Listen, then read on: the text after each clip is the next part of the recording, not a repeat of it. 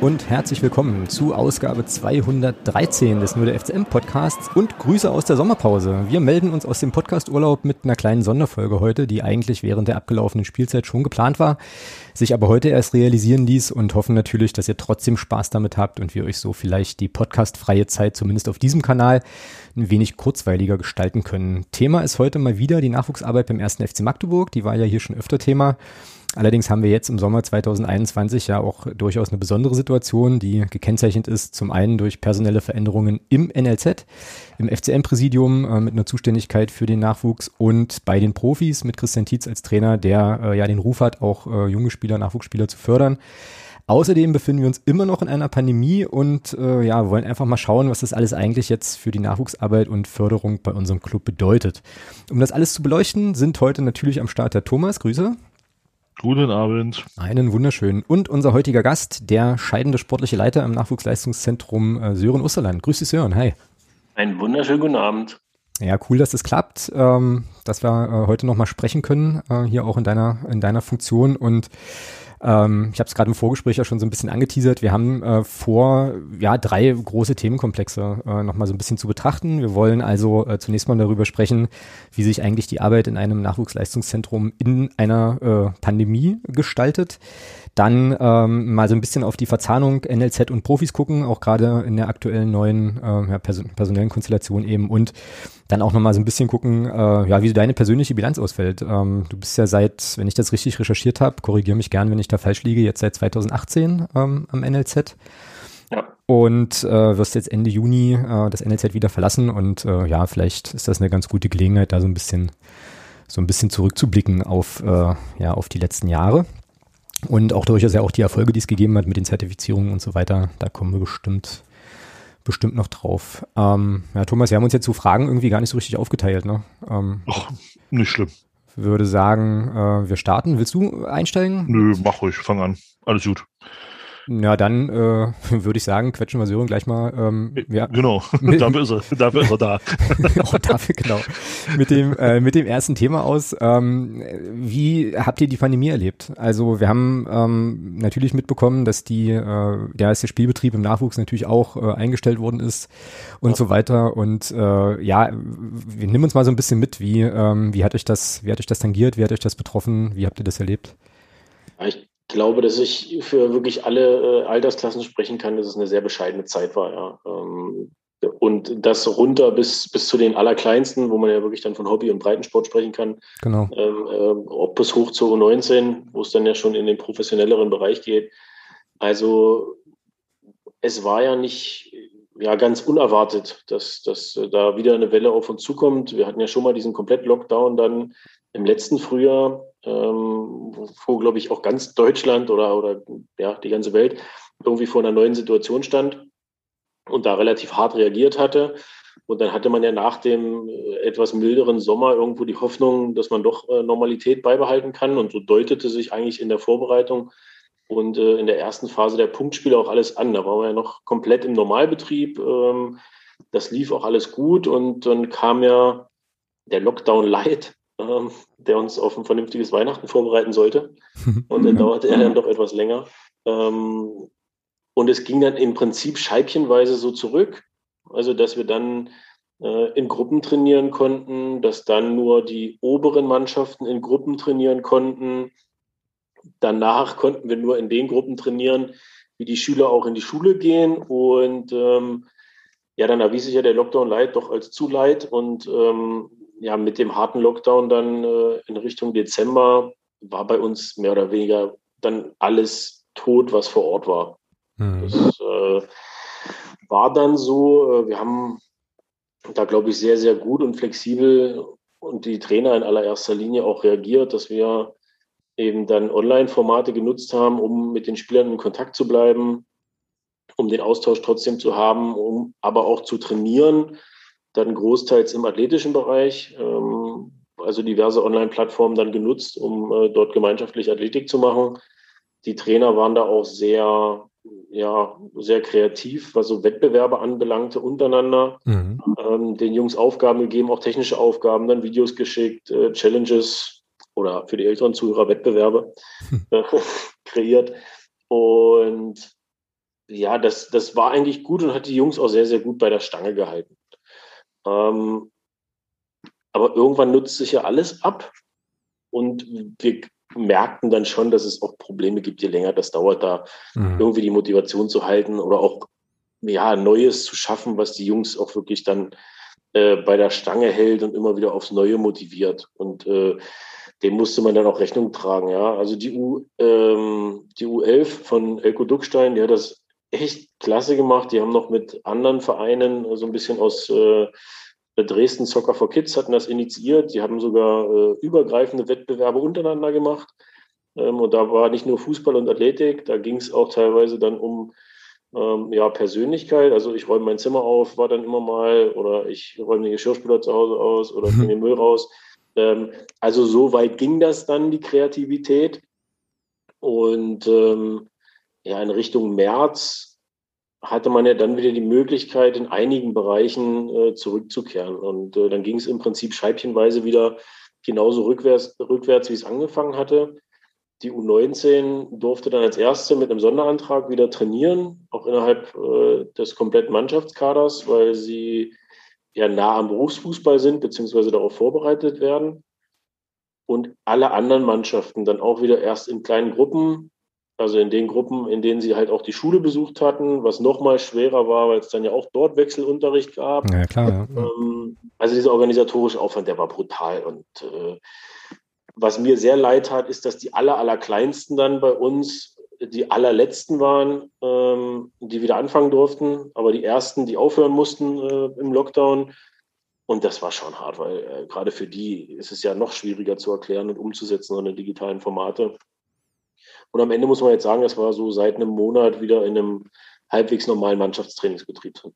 Mhm, naja, krass, also eine ganze Reihe, eine ganze Reihe an Herausforderungen, ähm, ja. die man da bewältigen bewältigen musste. Äh, aber es ist auf jeden Fall cool zu hören, dass es dann äh, da im Nachwuchsbereich eben auch äh, so vereinsübergreifende Kooperationen gibt. Äh, das ist ja, das ist ja schon, ist ja schon echt gut. Ähm, ich habe mich jetzt, ich habe mich jetzt gerade gefragt, äh, jetzt mal abgesehen vom, vom Trainingsbetrieb und so weiter, ähm, stellen sich ja noch so ganz andere Fragen. Ne? Also ich stelle mir zum Beispiel vor, wenn so ein U19-Spieler, ähm, der ja, wie du jetzt gerade auch gesagt hast, äh, eigentlich auf den Berufsfußball vorbereitet wird und irgendwie vielleicht versucht, den Sprung zu den Profis oder irgendwie in den Männerbereich ja. zu schaffen, wenn der jetzt vor dem Problem steht, nicht spielen und sich anbieten zu können, ähm, stelle ich mir total schwierig vor und genauso aber auch so auf der anderen Seite eben, ich sage jetzt mal eine, eine, eine Planung, äh, weil ihr müsst ja irgendwie auch überlegen, okay, welche Spieler äh, gehen jetzt in den nächsthöheren Jahrgang und so weiter. Also das ist ja, das ist ja äh, hochgradig, äh, hochgradig problematisch. Wie habt ihr das angefasst? Na, also zum einen ist es tatsächlich ja so, dass der Sprung aus dem Jugendbereich, egal ob das U19 Bundesliga oder Regionalliga ist, ähm, in den Männerbereich und wohin auch immer, ob das Verbandsliga, Oberliga oder eben aufwärts ist, das ist der härteste mhm. weil ganz andere Komponenten auf dich zukommen. Äh, Jugendfußball ist sicherlich auf sehr hohem technischen und taktischen Niveau, aber was das Athletische anbelangt, der Sprung ist nochmal riesig. Das, und auch so die Erfahrung, ja, diese, diese Kleinigkeiten auf dem Platz, die dann über Sieg und Niederlage entscheiden können. Mhm. Ähm, und das ist eh schon ein verdammt schwerer Schritt. Und äh, für, gerade für den älteren Jahrgang jetzt, der, dem ja fast zwei Jahre, muss man ja sagen, irgendwo Wettkampfpraxis dann auch noch fehlen, mhm. ähm, wird das brutal. Und das hat man schon mitbekommen, dass man da auch die Jungs dann ein Stück weit erden musste und erstmal sagen, okay, sei froh und nimm auch erstmal das, was, äh, was du bekommen kannst. Wenn das Regionalliga ist, ähm, dann ist das schon gut. Und wenn du da die Möglichkeit bekommst, auch zu spielen, ähm, umso besser, weil am Ende machen wir uns nichts vor. Dritte Liga hat komplett durchtrainiert und gespielt äh, ein Großteil der Regionalligisten auch, zwar nicht hier bei uns, aber ähm, doch dann eben im Westen. Und ähm, da das zu, den Sprung zu meistern, boah, das war jetzt für die Jungs nochmal extrem schwierig und sich auch anzubieten. Ja, wo will man die Jungs gesehen haben, in welchen Testspielen oder welchen Trainingseinheiten? Und ähm, das, das ist de facto so. Und was für uns auch nochmal dann gravierend dazu kommt, äh, hast du ja auch gesagt, im Bereich der, der Jugend, du suchst ja immer wieder nach Ergänzungen für die Kader. Mhm, genau. In, in meinen Augen machen wir das vielleicht das eine oder andere mal zu viel, weil am Ende haben wir auch irgendwo den Auftrag auszubilden und da muss man dann auch sicherlich Fehler irgendwo eingestehen und, und gemeinsam an Potenzialen auch arbeiten. Ähm, von daher spielte Corona auch so ein bisschen meinen ein Ansätzen eigentlich in die Karten. Du konntest jetzt gar nicht so viel machen außerhalb. Ja, mhm. ähm, so viel auch Scouten, es waren keine Spiele. Ähm, Training, es waren noch nicht mal Trainingseinheiten über die weite Strecken der letzten Saison und ähm, von daher ist es gut, weil wir da auch so ein bisschen dazu gezwungen sind oder waren, die Kader wirklich im Groben so zu lassen, wie sie eben auch sind. Ja, das, so. Ähm, ja, das, ich finde das gut, weil dann ist man gezwungen, auch, auch wirklich zu arbeiten und intensiv in Entwicklung zu investieren. Und das ist ja auch in dann im Endeffekt Jugendfußball. Und wenn man sich abheben will von anderen äh, NLZs, dann muss man da seine Stärke suchen, dass man wirklich Langfristigkeit und Perspektiven bietet. Ja. Genau, also ist sozusagen so gedreht, äh, also ich weiß gar nicht, ob man das, na doch, ich sage das jetzt einfach mal so, wie ich es im Kopf habe, war das jetzt vielleicht gar, auch ähm, ja, wie du es gerade gesagt hast, so für die Entwicklung der Spieler, die da waren, äh, gar keine so schlechte, so schlechte Situation. Äh, Klammer auf, obwohl es natürlich sehr, sehr schwierig war, grundsätzlich die Arbeit überhaupt erstmal auszuführen. Klammer zu. Ähm, aber klar, ne, also ihr konntet ja nun, nun schlecht irgendwie Leute, Leute scouten dazu holen eben und dann mit denen, mit den Jungs arbeiten äh, mit denen Jungs arbeiten. Also so Probetrainings waren jetzt erst in letzter Zeit möglich. Ähm, ja. Ich glaube, das wurde dann auch wieder intensiviert. Ähm, muss man jetzt dazu sagen, logischerweise durch mein Ausscheiden, ich bin noch dabei und in die ganzen perspektivischen Planungen, aber jetzt auch nicht mehr bis ins allerletzte Detail komplett involviert. Klar, ähm, also es gab da jetzt tatsächlich dann nochmal den einen oder anderen Neuzugang. Äh, ich sage, es hat aber dazu beigetragen, also die Pandemie war Morgs, aber man muss ja auch die positiven Seiten sehen. Ähm, die Pandemie hat beige dazu beigetragen, dass sicherlich ein, zwei Spieler hier auch nochmal äh, die Chance bekommen, die man vielleicht sonst in irgendeiner Form äh, nochmal auf den Prüfstand gestellt hätte. Mhm, genau. Wie, äh, also denken wir uns jetzt mal die Pandemie weg. Äh, wie ist denn da eigentlich überhaupt so die Zeitschiene bei diesem Thema Übergänge? Also sowohl äh, in den höheren Alters, äh, ja, also in die höhere Altersklasse als auch dann in die Profis, also oder wie auch immer in den Männerbereich. Äh, also wann fangen ihr eigentlich an, äh, mit den Spielern Gespräche zu führen, beziehungsweise äh, wie früh in der Saison ist dann vielleicht auch für den einen oder anderen klar, ähm, wo es dann hingeht, so im Normalfall? Ähm, ist immer ganz unterschiedlich. Also gerade der Übergang in den Männerbereich ist ja nichts Neues. Man muss immer davon oder ist immer davon abhängig, wie die Planungsgrundlage der ersten Mannschaft dann auch ist. Mhm. Wie spät oder wie rechtzeitig. Deswegen ist es immer gut, wenn relativ frühzeitig klar ist, in welcher Liga die erste spielt. Ähm, dann wird ja die Kaderplanung auch rechtzeitiger vorangetrieben. Das war sicherlich in dieser Saison dann auch wieder, ähnlich wie in der letzten, schwierig, dadurch, dass es sich ja ein Stück weit zog. Es war dann noch rechtzeitig äh, beendet, sodass man da den einen oder anderen Spieler auch nochmal nach oben gezogen hat ins Training und sich detailliert angucken konnte. Und ansonsten war für uns die große Problematik äh, dieser Komplett-Lockdown im Prinzip bis in den März hinein. Mhm. Dadurch haben dir auch so Informationen gefehlt, hat dir sicherlich der direkte Kontakt auch gefehlt dass du mit den Planungen ja meiner Meinung nach nicht so früh anfangen konntest, äh, wie, wie ich es gerne gewollt hätte. Ähm, aber äh, ich denke schon, dass wir da noch rechtzeitig dran waren, weil alle Spieler, die hier vor Ort waren, äh, mit denen wurde dann auch gesprochen, mit denen wurde auch dann, wenn mit ihnen geplant wurde, äh, vernünftig da kommuniziert. Und ähm, deswegen denke ich, dass äh, eigentlich geht es in Richtung, ich sag mal, Februar, März. Mhm. Ähm, man muss aber halt immer im Fußball schauen, weil einige Dinge lassen sich dann auch erst danach realisieren. Ne? Zum Beispiel so Wechsel innerhalb von NLZs. Also wenn, wenn wir jetzt wen nach Magdeburg holen, dann ist immer der erste Fünfte so ein äh, Stichtag oder so ein, so ein Datum, weil ähm, nach dem ersten Fünften, wenn gewisse Spieler keinen Vertrag angeboten bekommen von ihrem äh, aus oder abgebenden Verein, dann kosten die auch keine Ausbildungsentschädigung. Mhm. Ja, und ähm, das ist dann immer so eine Deadline, sage ich mal, für, für externe Verpflichtungen, wo man sagt, da müssen wir auf jeden Fall noch warten, äh, weil wenn wir vorher Interesse signalisieren und die bieten dann noch einen Vertrag an, dann äh, geht es auch relativ zügig in fünfstellige Bereiche, was so ja, Ausbildungsentschädigung anbelangt. Hui. Ähm, okay, und äh, ja, jetzt hat es ja schon gesagt, es kam, es kamen noch mal ein paar, äh, ein paar Leute dazu. Äh, wahrscheinlich wirst du das jetzt, äh, wirst du das jetzt hier nicht so kommunizieren können, aber äh, wie üblich ist das, dass der FCM da irgendwie Ablösen zahlt ähm, für, für Spieler? Ja, ich habe ja schon gesagt, also wir versuchen das schon so strategisch anzulegen, dass wir nach Möglichkeit da keine Ablösen äh, zahlen. Mhm. Ja, ähm, am Ende muss man da ja auch irgendwo dann äh, eine gewisse Erdung haben, dass man sagt, man ist ein Nachwuchszentrum von einem Drittligisten. Und äh, ja, wir haben ja gewisse Werte auch und das heißt dann auch äh, Demut und Bodenständigkeit und ich denke, da sollte man auch nicht so ein Wettbeat mitmachen. Äh, wir haben das sicherlich auch das ein oder andere Mal getan, aber in überschaubaren Größenordnungen und dann auch immer in dem Rahmen, dass wir weniger ausgegeben haben, als wir einnehmen. Also die Bilanz da äh, ist tatsächlich dann eine positive, wir auch immer darauf achten, dass wir in den Budgets liegen und da eben nicht überziehen. Leider muss man auch wieder sagen, ein, zwei Spieler haben uns verlassen, aber dann äh, eben auch mit finanzieller Entschädigung, was trotzdem wehtut, weil wir die Jungs lieber bei uns äh, behalten würden. Hm, ja, das ist, ist ja ganz klar und äh, weiß der auch, äh, ist ja auch ein offenes Geheimnis, dass wir als Fans natürlich auch äh, uns drauf freuen, wenn dann mal wieder äh, einer von unseren Magdeburger Jungs dann äh, dann auch mal wieder mal wieder oben ankommt. Ich habe jetzt gerade ähm, beim beim Jeremy beim Virtual Football äh, gesehen, der hatte das geteilt, dass glaube ich drei Spieler jetzt irgendwie oder zwei sind nach Halberstadt gegangen. Ja. Ähm, einer glaube ich nach Meuselwitz, Namen habe ich natürlich jetzt wieder wieder nicht präsent. Ähm, dann haben wir noch unseren luxemburgischen Nationalspieler, ähm, der wo ich ja irgendwie immer noch ganz große Hoffnung habe, dass der irgendwann mal bei uns oben aufdribbelt. Der ist ja noch für die U17 spielberechtigt, ne, eigentlich, oder? Ne, jetzt U19 dann. Der ist jetzt dann U19, na genau. Ja. Ja, ja das wäre schon cool, wenn, ähm, wenn wir da mal wieder, mal wieder jemanden sehen würden. Aber zum Thema Verzahnung kommen wir gleich nochmal. Jetzt hast du aber, glaube ich, gerade gerade ausgeholt. Äh, nochmal, oder?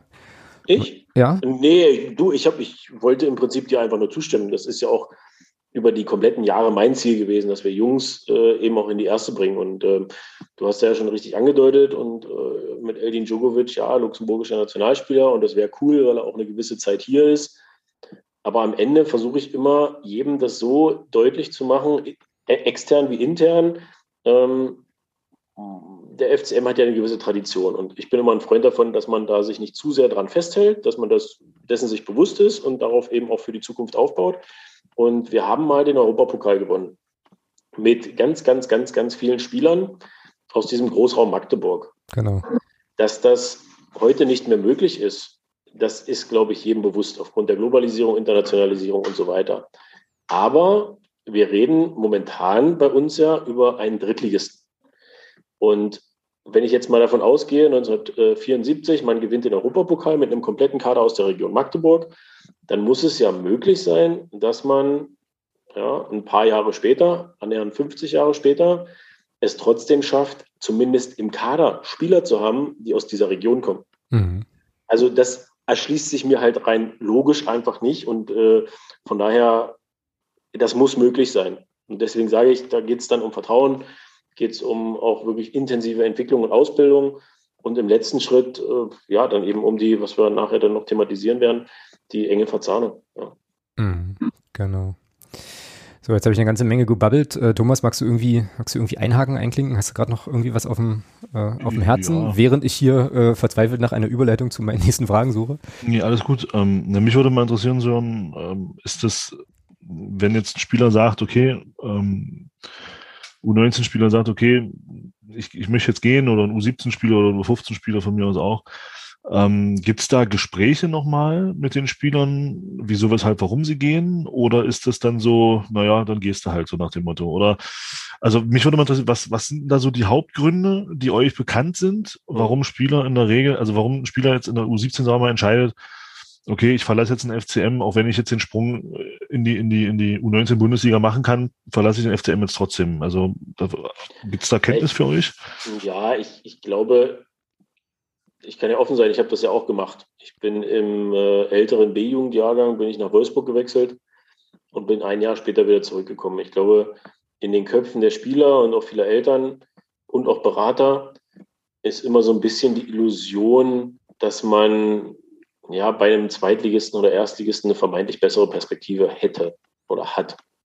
Ja, ähm, weil am Ende sind immer die Fragen nach äh, Durchlässigkeit, nach Perspektive und den man, die man ja auch zurechtgestellt bekommt. Ja, weil jetzt haben wir in den letzten Jahren nicht unbedingt nachgewiesen, dass wir mhm. hier den großen Durchlauf haben bis nach oben. Und ich glaube, das ja. wäre auch so ein, so ein Alleinstellungsmerkmal und das wäre auch die Chance, äh, Jungs besser äh, an uns zu binden. Und das ist eigentlich so großteils das, was man von den Argumenten hört. Also du hörst nie, auch ich fühle mich hier nicht wohl oder auch die Schule war blöd oder hat mir nicht gefallen. Eigentlich eher immer im Gegenteil dass es so auf dieser zwischenmenschlichen Basis und von Vereinsseite her ähm, eine sehr hohe emotionale Bindung gibt.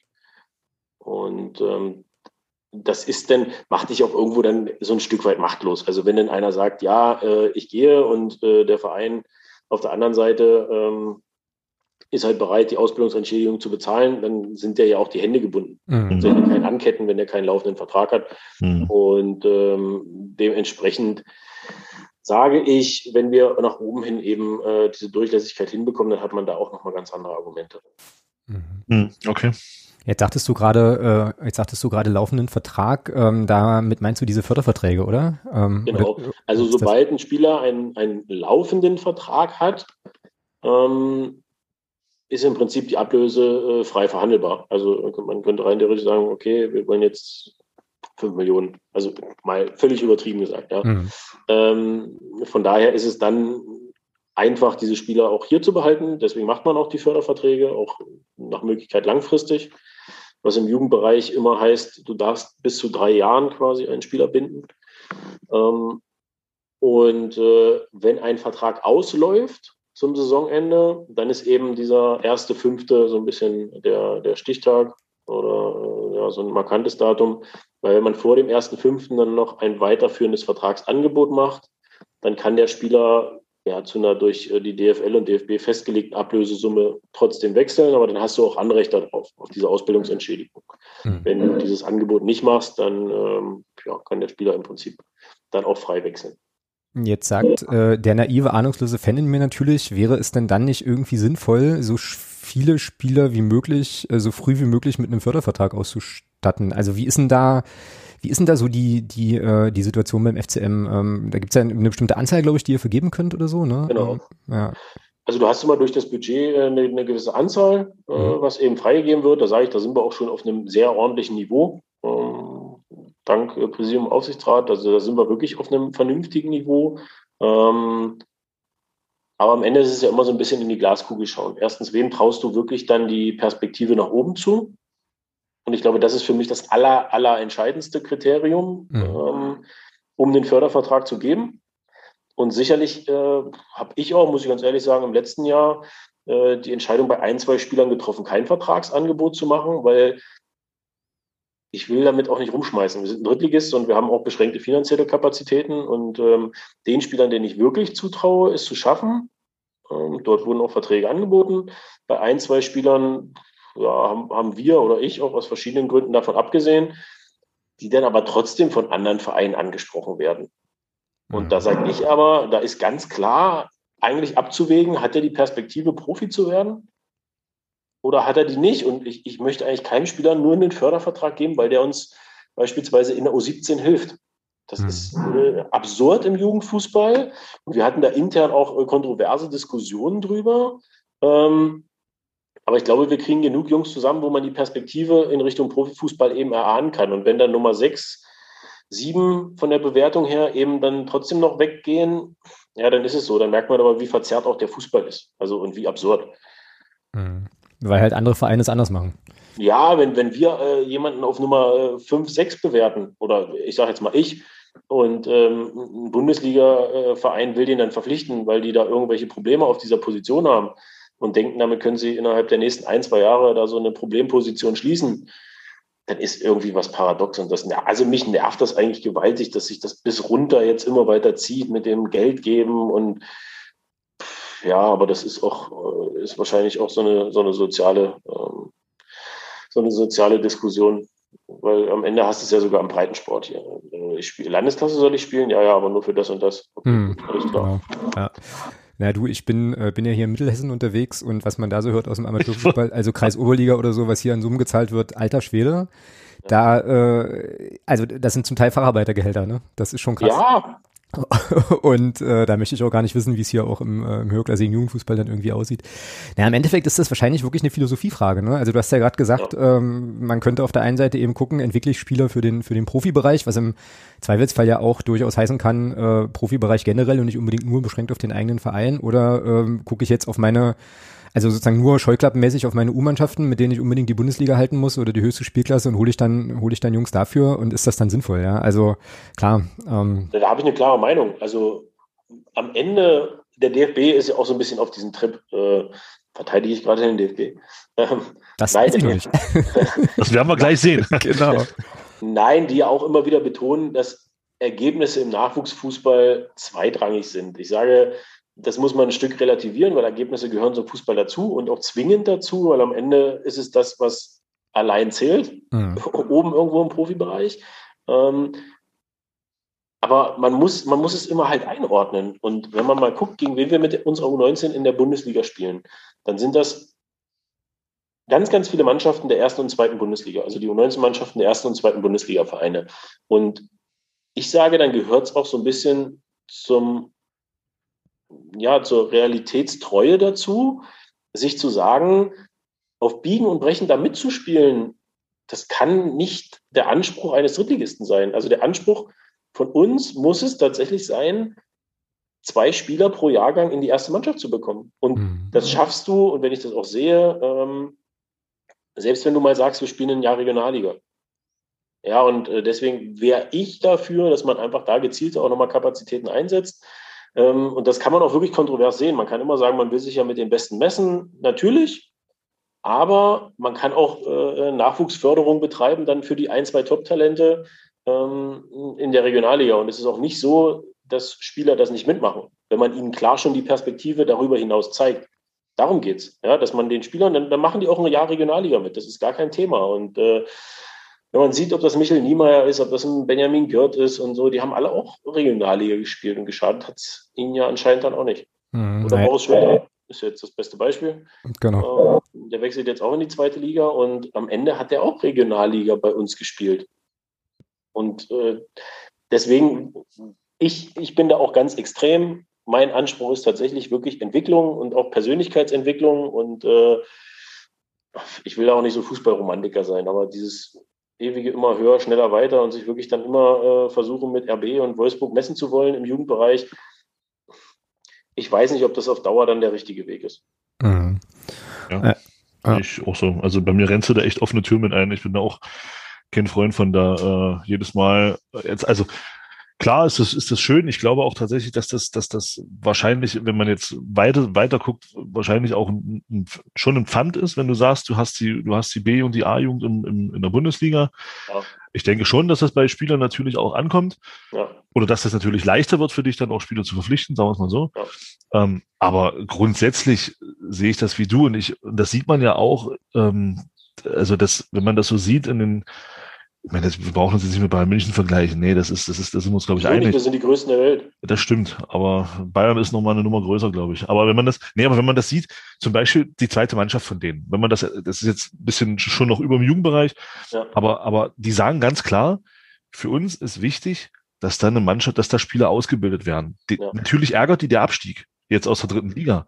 Aber ich glaube, das ist dir im Grunde genommen scheißegal, weil die sagen, okay, wir haben jetzt wieder, wir haben jetzt wieder geschafft. Ich glaube, da sind jetzt wieder tatsächlich drei oder vier Spieler gehen tatsächlich in die zweite Liga. Ja. Teil geht ins Ausland und also die, die, das, da passiert eben genau das. Die, die gucken schon auch aufs Ergebnis, sagen, aber es ist erstmal zweitrangig, weil für uns ist wichtig, die Jungs auszubilden und sie dann weiter, dass sie dann weiterkommen. Ob sie das bei uns machen oder ob sie das dann woanders tun, ja. ist ja dann bestes, ein schönes Beispiel. Niklas Dorsch ist ein, ist ein wunderschönes Beispiel.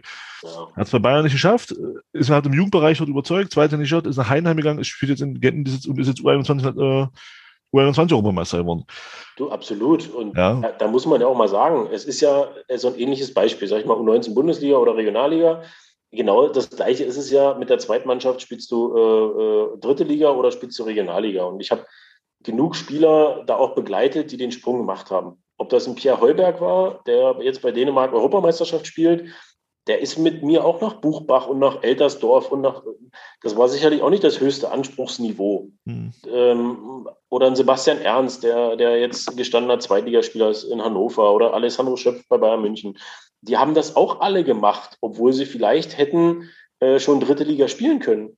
Aber am Ende hat es ihnen ja anscheinend nicht geschadet, weil sie dauerhaft mit Fußball auf sehr, sehr, ordn auf sehr, sehr ordentlichem Niveau eben ihre Brötchen finanzieren. Oder vielleicht sind es auch Brote.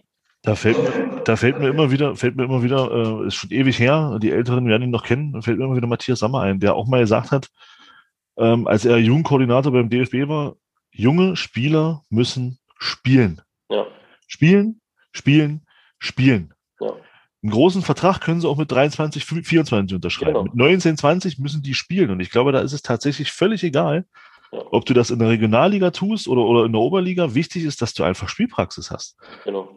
Ja, und du hast ja, du hast ja eben schon ein paar schöne Beispiele auch genannt. Und äh, das ist, und deswegen, deswegen finde ich dieses, dieses, dieses, ähm, ja, wir müssen unsere Mannschaften so hoch wie möglich bekommen. Ich finde das halt auch Wahnsinn. Und gerade im Jugendbereich, und du hast es ja am Anfang auch gesagt, ähm, ich bin da auch kein Freund von, dass man dann sagt, nur um jetzt in der A-Jung, mit der A-Jung die Klasse zu halten, holen wir jetzt von extern fünf, sechs, sieben Spieler, mhm. damit wir da vielleicht drin bleiben, wenn wir doch, wenn wir doch aber auch selber hier in Magdeburg in der Region Spieler haben, die vielleicht nicht dieses Niveau haben, dann Achter zu werden, vielleicht werden die eben in Anführungsstrichen nur Elfter. Ja, mein Gott, dann ist es eben so, ja. ja.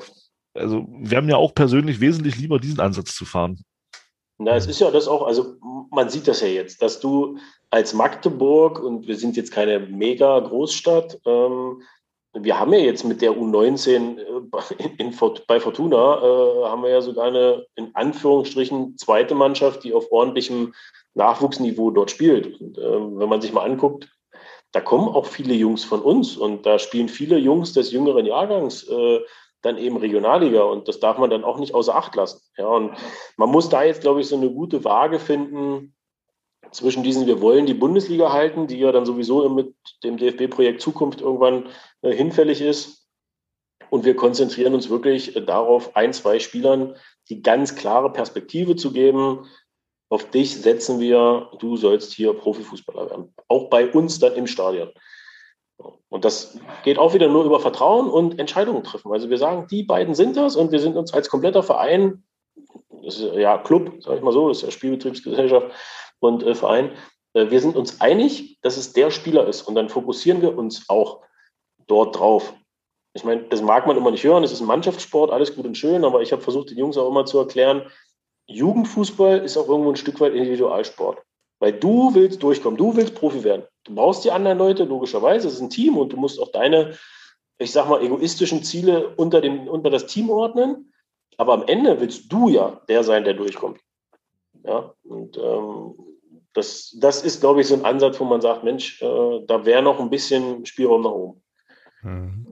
Mich würde an der Stelle interessieren, weil du vorhin äh, ja auch äh, gesagt hattest, dass Spieler ja durchaus auch wechseln, auch in die Bundesligamannschaften dann wechseln, wie da so eigentlich bei den Spielern so der Mindset ist. Weil ich mir jetzt überlege, äh, also ich stelle mir vor, ich bin jetzt 15, 16 so, ähm, kann einigermaßen gut kicken, spiele beim Club, bin da eigentlich auch relativ zufrieden und jetzt kommt, ich mach pff, keine Ahnung, denk mir jetzt mal was aus, was ist ich, Schalke, ja, so, na, Schalke ist vielleicht ein doofes Beispiel gerade, ähm, Dort, Dortmund, na, Schalke ja. fiel mir deswegen ein, weil die eigentlich ich glaube, sehr, gute Jugend Ich glaube, Schalke, Schalke ist im Jugendbereich immer noch eine sehr attraktive Adresse, also ich glaube, da, äh, da hast du, glaube ich, nichts Falsches gerade gesagt. Ja, ja, ist ja, ist ja jetzt auch, eigentlich auch Bums, also hier Verein äh, eurer Wahl einfügen, also worauf ich hinaus will, ist, ähm, wie ist das bei diesen jungen Spielern und auch bei den, bei den Eltern, so deiner Erfahrung nach, ähm, bei dieser Abwägung? Ich sag mal, du kannst jetzt äh, U17 bei hier Verein einfügen, spielen. Ja.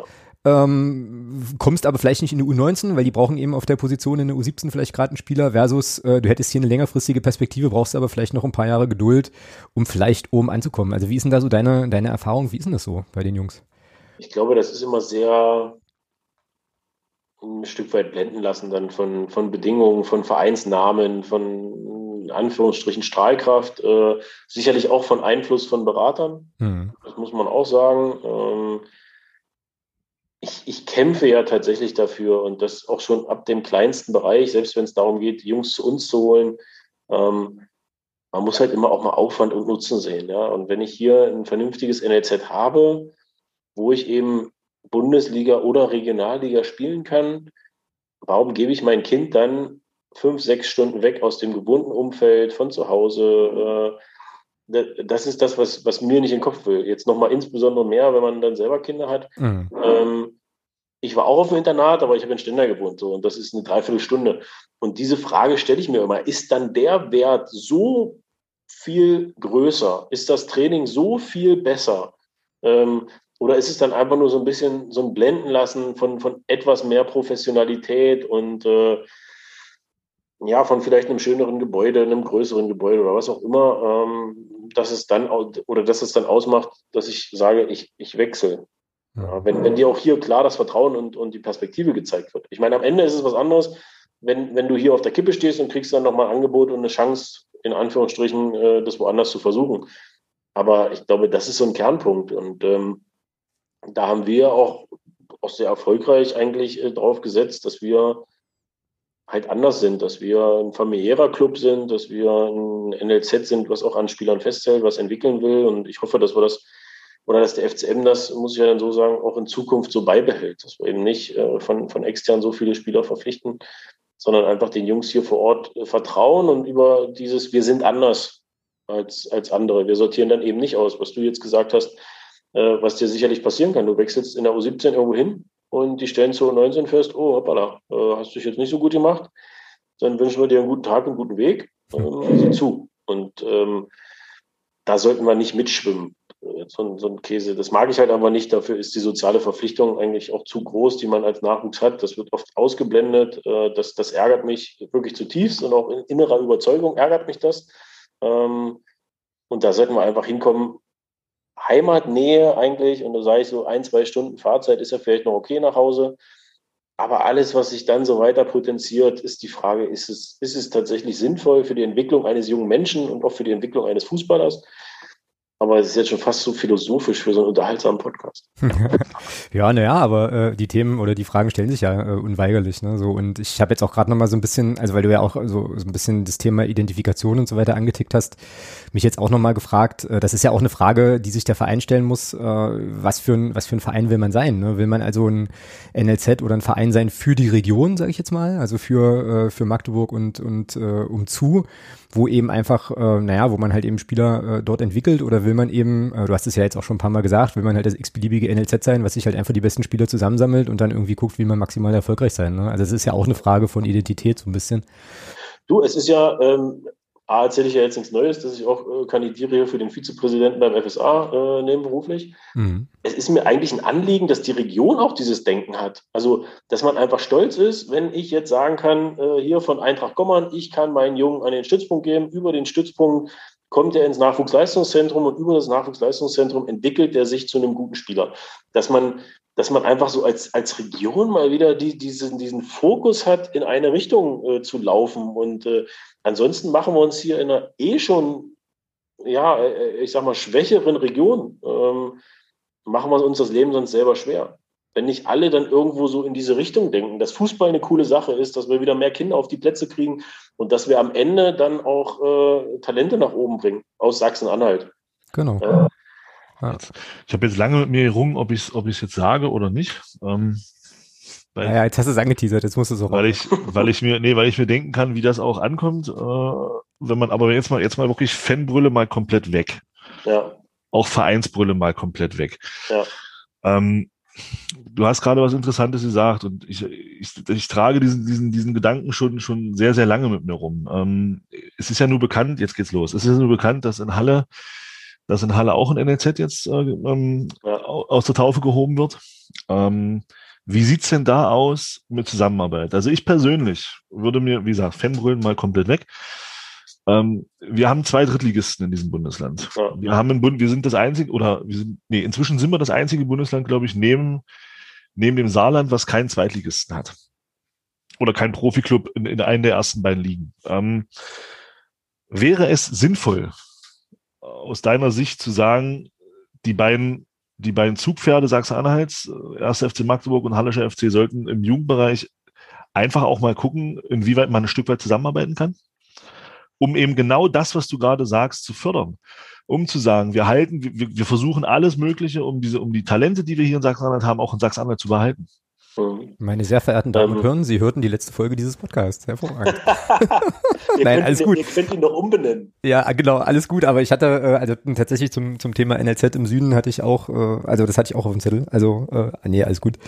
Naja, wir haben ja, wir haben ja ein Thema und am Ende ähm, ist es genauso diese, diese neue ehrenamtliche Aufgabe, die das ja auch so ein bisschen beinhalten würde, dass man die Verantwortung sicherlich auch dann ein Stück weit hätte für, für den Gesamtbereich ähm, in Sachsen-Anhalt. Und da stellst du mir jetzt eine Frage als derjenige, der für den FCM in der Jugend aufgelaufen ist, der auch viele Derbys als Trainer begleiten durfte.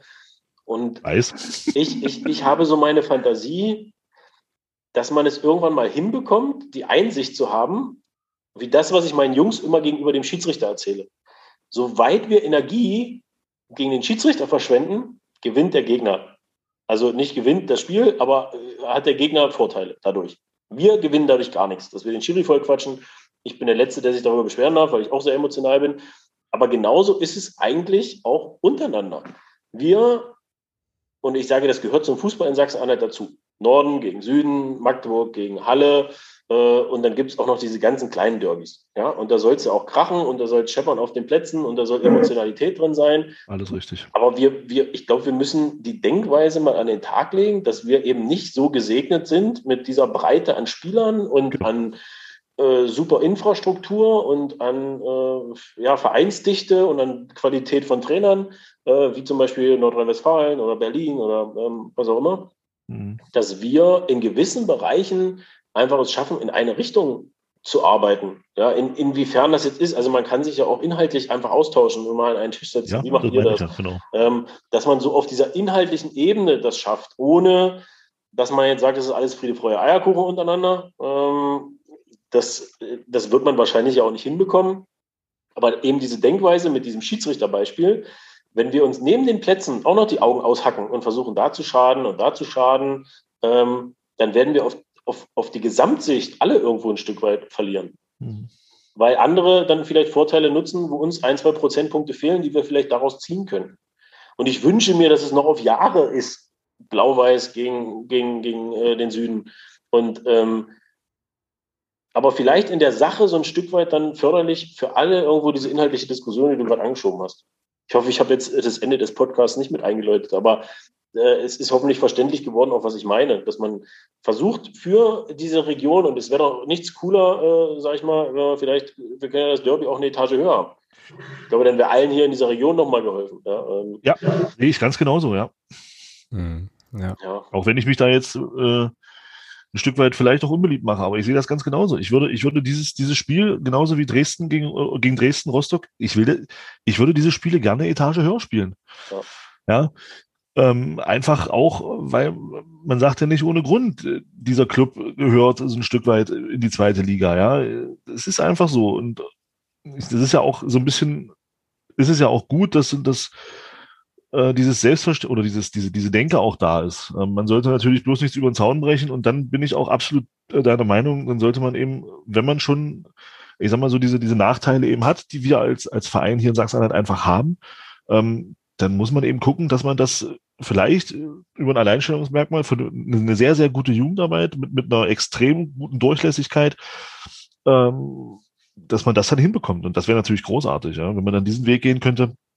Und am Ende, am Ende muss man ja dann tatsächlich, äh, auch wenn ich da jetzt sage, das müsste Halle ja genauso haben, am Ende musst du doch als Verein das Selbstbewusstsein haben, dass man sagt, man kann irgendwo auf einer inhaltlichen Ebene zusammenarbeiten hat aber trotzdem das, den Selbstwert und das Selbstbewusstsein zu sagen, okay, wenn es aber um Spieler geht, dann haben wir hier klar unsere Konzepte, unsere Philosophien, unsere Perspektive für die Jungs und dann sind wir da ja trotzdem vor. Also diese, diese Denkweise müssen ja beide Vereine haben, dass man trotzdem irgendwo äh, äh über, über Überzeugung dann ähm, eben da seine Vorteile nutzt und auch vor dem anderen ist. Also ansonsten wäre es ja kein sportlicher Wettbewerb mehr. Aber äh, ja, ich glaube, dass es da tatsächlich dann äh, doch eben die eine oder andere Sache gäbe, wo man äh, einen gewissen Mehrwert schaffen kann, ohne dass man diese, diese Konkurrenz zwischen den Vereinen äh, irgendwo da abmildern muss. Hm, genau, sehe ich. Sehe ich ganz genauso, ja. Hm, ja klar, und äh, also ihr habt das jetzt ja gerade schon besprochen, aber klar, man kann sich natürlich dann eben auch auf der Ebene der Spielphilosophie oder der Durchlässigkeit oder von mir aus auch der Vereinsphilosophie von oben nach unten kann man sich ja durchaus unterscheiden, aber möglicherweise dann auch nochmal ja, Potenziale ausschöpfen. So, ne? ja, es, es, es, ging ja, also wenn ich mal bei lapidaren Beispielen bleibe, es, es ging ja so weit, dass teilweise Pokalspiele, in, in, zwar jetzt nicht in der in nahen äh, Vergangenheit, aber ich sag mal in der, in der mittelfristigen, so fünf bis zehn Jahre, dass Jugendpokalspiele abgesagt wurden, weil zu viel Tamtam -Tam war und weil man Angst hatte vor Fanausschreitungen und ähm, und dass wir teilweise Testspiele dann nicht angenommen haben. Und da sage ich, und da sind wir genau bei dem Punkt, dann hast du ein Wochenende auf einmal kein Testspiel, obwohl die gegen Halle hätte spielen können. Und das ist der Punkt, wo dann beide verlieren. Genau. Ähm, und beide hätten gewinnen können, wenn man das auf eine andere Ebene und auf eine vernünftige Ebene hinbekommt. Mhm. Wie ist denn eigentlich generell so, wenn wir jetzt mal von Halle so ein bisschen äh, so ein bisschen weggehen, wie ist denn generell eigentlich so der Austausch unter den NLZs? Also gibt's da, keine Ahnung, regelmäßige Runden, kennt man sich äh, oder ist das eher so eine Sache von, äh, naja, wir machen jetzt hier unser Ding und reden mit keinem anderen?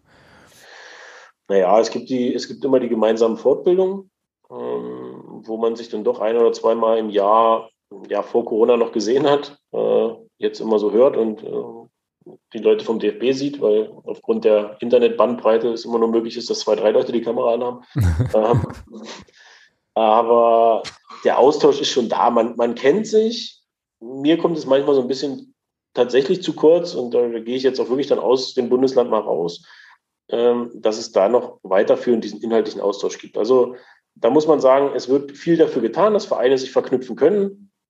Oft äh, wird das noch so ein bisschen zu lax gehandelt. Ähm, dass das ein Vorteil sein kann.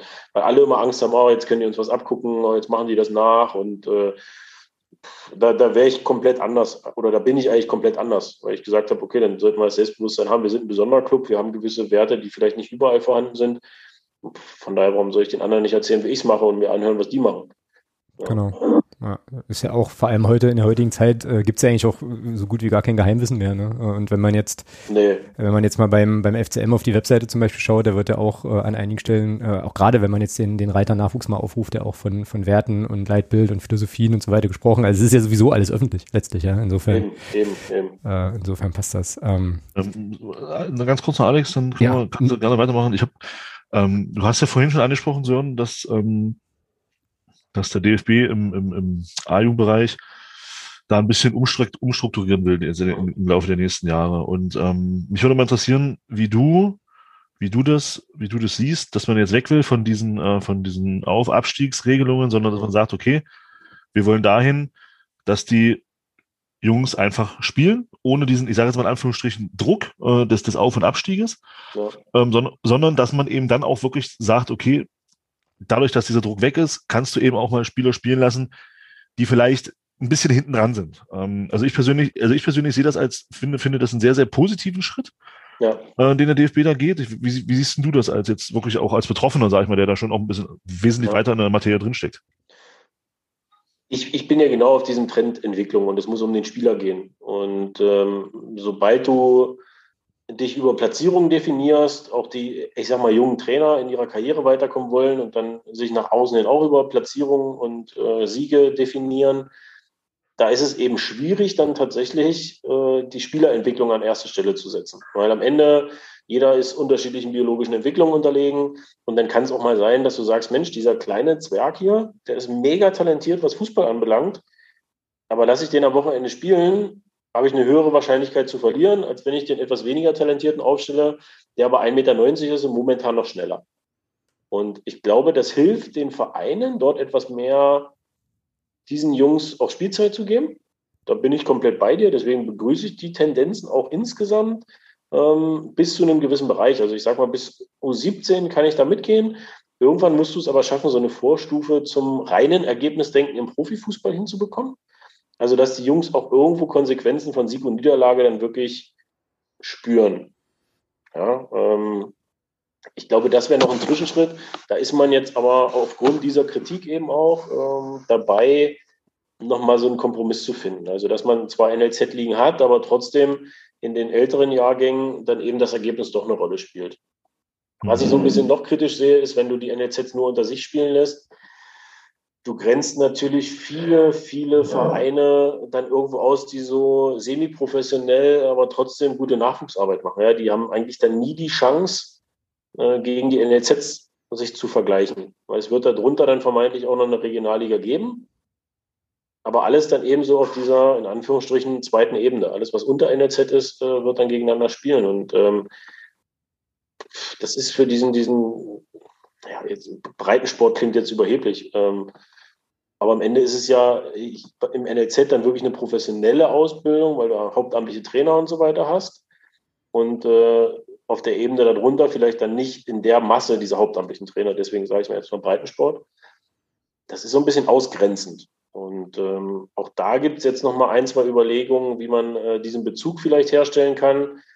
Und am Ende entfernt man sich sonst selbst ja in der Jugendausbildung äh, von ja, von, von gewissen Vereinen oder gibt denen gar nicht die Möglichkeit, äh, wirklich mit dabei zu sein. Und ja, dann mal so dieses, dieser Gleichberechtigungsansatz, der wäre dann so ein bisschen außer Kraft gesetzt. Wo man natürlich sagen kann, es ist ja jedem überlassen, NLZ zu führen, aber es hat auch nicht jeder die Möglichkeiten dafür, das äh, umzusetzen.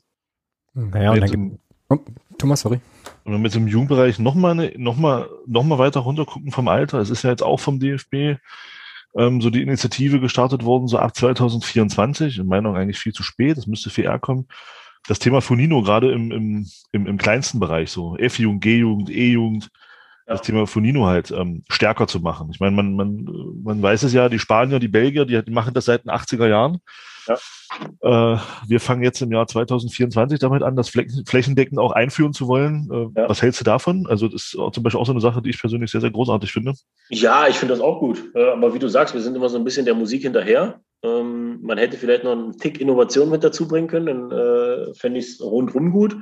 Ähm, was ich teilweise finde, man muss bei, bei allem hin und her dann auch schauen, dass es trotzdem noch so der Fußball bleibt, der wirklich Spaß macht. Ich, in Sachsen-Anhalt gibt es auch so eine Fair-Play-Liga unten, die vom mhm. Ansatz her genauso auch ist, ohne Ergebnis und äh, dass die Jungs halt einfach Fußball spielen, dass sie von außen nicht so viel Druck und Feuer bekommen und da habe ich dann teilweise meine Probleme, wenn es dann so Fußball auf Stangentore ist. Wer hat denn Bock auf ein Stangentor zu schießen?